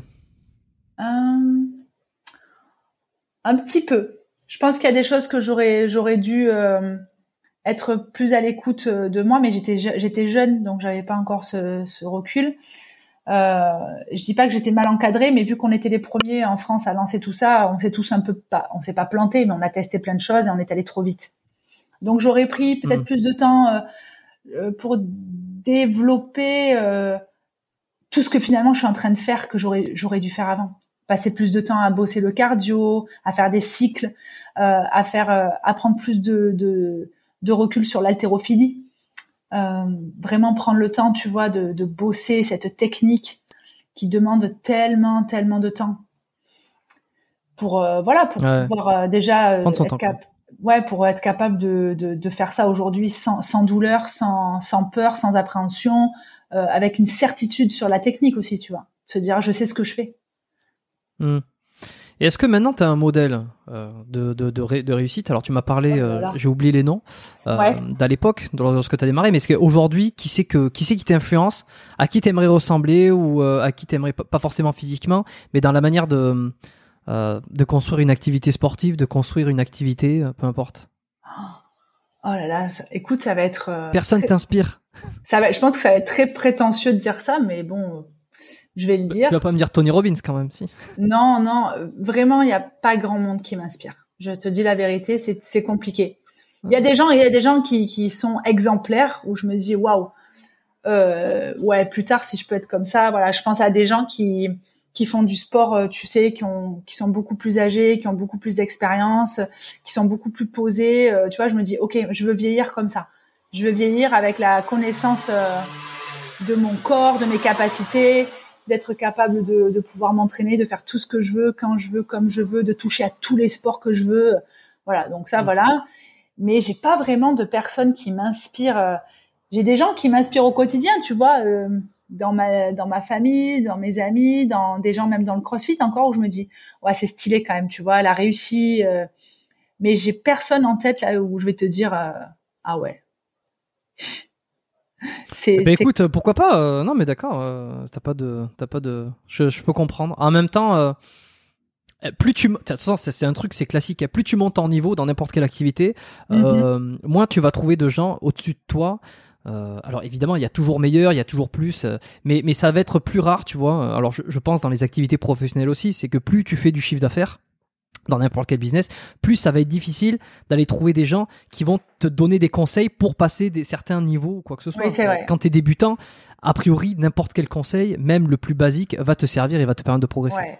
Mais euh, non, après les gens qui, qui, on va dire, qui peuvent m'inspirer, euh, ça va être plus des entrepreneurs, des gens qui ont réussi en partant de rien, tu vois. Et bien finalement, c'est un peu, c'est un peu le, le, le, chemin que je suis en train de prendre, c'est-à-dire de, de me dire, ok, est-ce que je suis capable, même si je pense que je le suis, tu vois, mais comment je vais réussir en sachant que je suis toute seule, que j'ai commencé avec rien, j'avais zéro euro, j'avais zéro personne, il n'y a jamais personne qui m'a aidé, qui m'a tendu la main, j'ai personne dans ma famille qui est entrepreneur, j'ai personne qui a des entreprises, de me dire, ok, je sais qu'il y en a qui sont capables et qui l'ont fait, comment tu vas faire pour y arriver? Voilà, ça c'est voilà, c'est plus des personnes qui c'est pour ça que je regarde beaucoup les podcasts, les, les, vidéos sur YouTube, les trucs comme ça.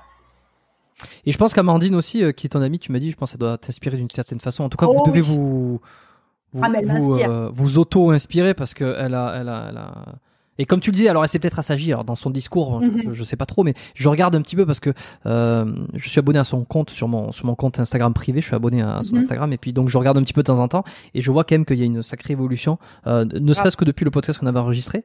Et euh, donc Amandine, coucou si t'écoutes cet épisode, je sais que de temps en temps elle, elle écoute les épisodes biomécaniques, donc si t'es arrivé jusque là, voilà, on te passe le petit coucou et, merci. Et puis il faudra que je te réinvite un de ces quatre aussi, je pense y a des Moi, c'est vraiment une personne inspirante pour le coup c'est une bosseuse et je me dis, ok, elle rigole pas quoi. Elle est là, elle, elle manage une team, euh, elle bosse du matin au soir, euh, elle a toujours la patate, le sourire. Euh. non, c'est vraiment bien ce qu'elle fait. Et puis sacré niveau aussi, hein, physique. Hein. Je veux dire, on, oublie aussi parce que elle, gère tous les réseaux, elle gère tout ça, mais tu fais des trucs que elle fait, des trucs que je ferais pas, enfin que je ferais pas et probablement pas avant je sais pas combien de temps d'entraînement et, certaines choses probablement que j'arriverai jamais à les faire. Donc elle est, elle est, elle est multitâche c'est un peu, c'est ça qui m'inspire chez elle, c'est que je me dis, ok, moi on m'a souvent reproché de toucher à trop de trucs et de pas être performante sur une seule euh, discipline. Je, moi, ça m'inspire ça de me dire, ok, elle peut, elle, elle, elle, elle, est balèze sur plein de domaines en fait. Hum. Hum, c'est vrai. Euh, sauf pour arriver à, à, contenir son chien. Mais bon, apparemment, c'est autre chose. je, plaisante. Je déconne. euh, Exact. Bon, parfait. Est-ce que tu as un bouquin à me recommander, euh, à me recommander, à recommander à tous ceux qui écoutent, quelque chose que tu as lu récemment, une référence? Non, je, je vraiment, je, je, là, je vais pas du tout euh, euh, inspirer les gens parce que je n'ai pas eu le temps de lire. Alors, je vraiment, si je te montre en photo, j'ai une pile de livres à lire, ah, ouais, que, en attente, ouais. qui sont en attente, que je, j'ai volontairement choisi, que je veux lire, mais je, je veux avoir le temps. Hmm.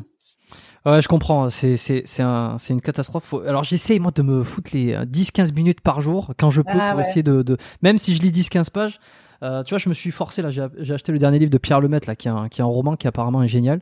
Euh, parce que j'avais du mal à me remettre à lire. J'ai lu des trucs sur les langages non verbal, des trucs euh, intéressants, mais à chaque fois j'avais l'impression que de, m'y mettre était un travail. Donc je me suis dit tiens, je vais essayer de reprendre un livre hyper intéressant dont je vais vouloir aller dedans chaque jour. Tu vois, que ça va me faire plaisir de lire. Donc, Et ça marche? Je ferai peut-être un retour. Ben, ça marche. Je, je l'ai à peine commencé ce matin avant qu'on enregistre l'épisode. J'ai lu une dizaine de pages. Donc on verra. Je ferai un retour peut-être sur ma newsletter. Je parle de temps en temps des choses que je lis. Ah, avec pas plaisir, tu, me diras, carrément. Ouais, mais le, pour tous ceux qui veulent aller, euh, aller, aller rejoindre la, newsletter, le lien sera en description, c'est biomécaniquepodcast.com slash lettres. Euh, si vous êtes sur YouTube ou les applis ou peu importe, c'est le premier lien, vous cliquez, vous inscrivez dessus, c'est gratuit. Et puis il y, a des, y a des news, euh, on parle un peu santé, on parle forme, on parle plein de choses comme ça. Donc voilà, c'est la petite promo pour le, la newsletter. Euh, je laisserai le livre aussi tiens en référence pour ceux qui veulent aller regarder. Merci euh, Jessica, c'était un, c'était un plaisir, c'est un bon moment.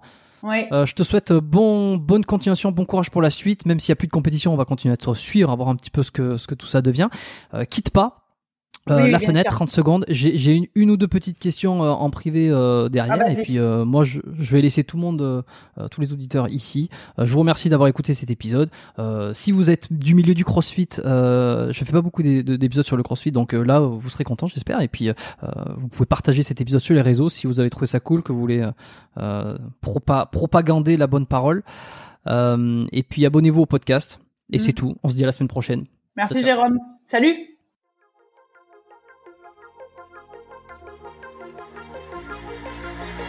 Merci d'avoir écouté cet épisode du podcast Biomécanique jusqu'au bout. Vous pouvez l'envoyer à deux de vos amis ou le partager sur vos réseaux sociaux. Merci également de lui mettre une note de 5 étoiles avec un petit commentaire sympa. C'est ce qui me permet de mieux ressortir dans les classements. Laissez-moi votre email sur biomécaniquepodcast.com slash lettres et je vous enverrai l'épisode de la semaine ainsi que la lettre biomécanique une fois par mois où je vous partage mes meilleurs conseils et recommandations. Vous avez écouté le podcast Biomécanique. Je suis Jérôme Cazerolle et je vous dis à très bientôt.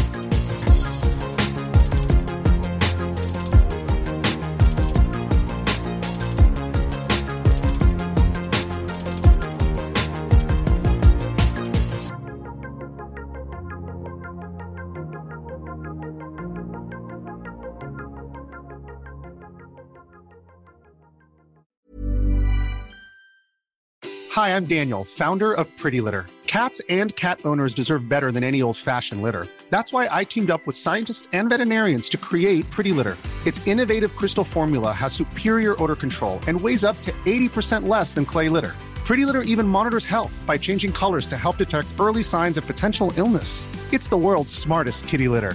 Go to prettylitter.com and use code ACAST for 20% off your first order and a free cat toy. Terms and conditions apply. See site for details.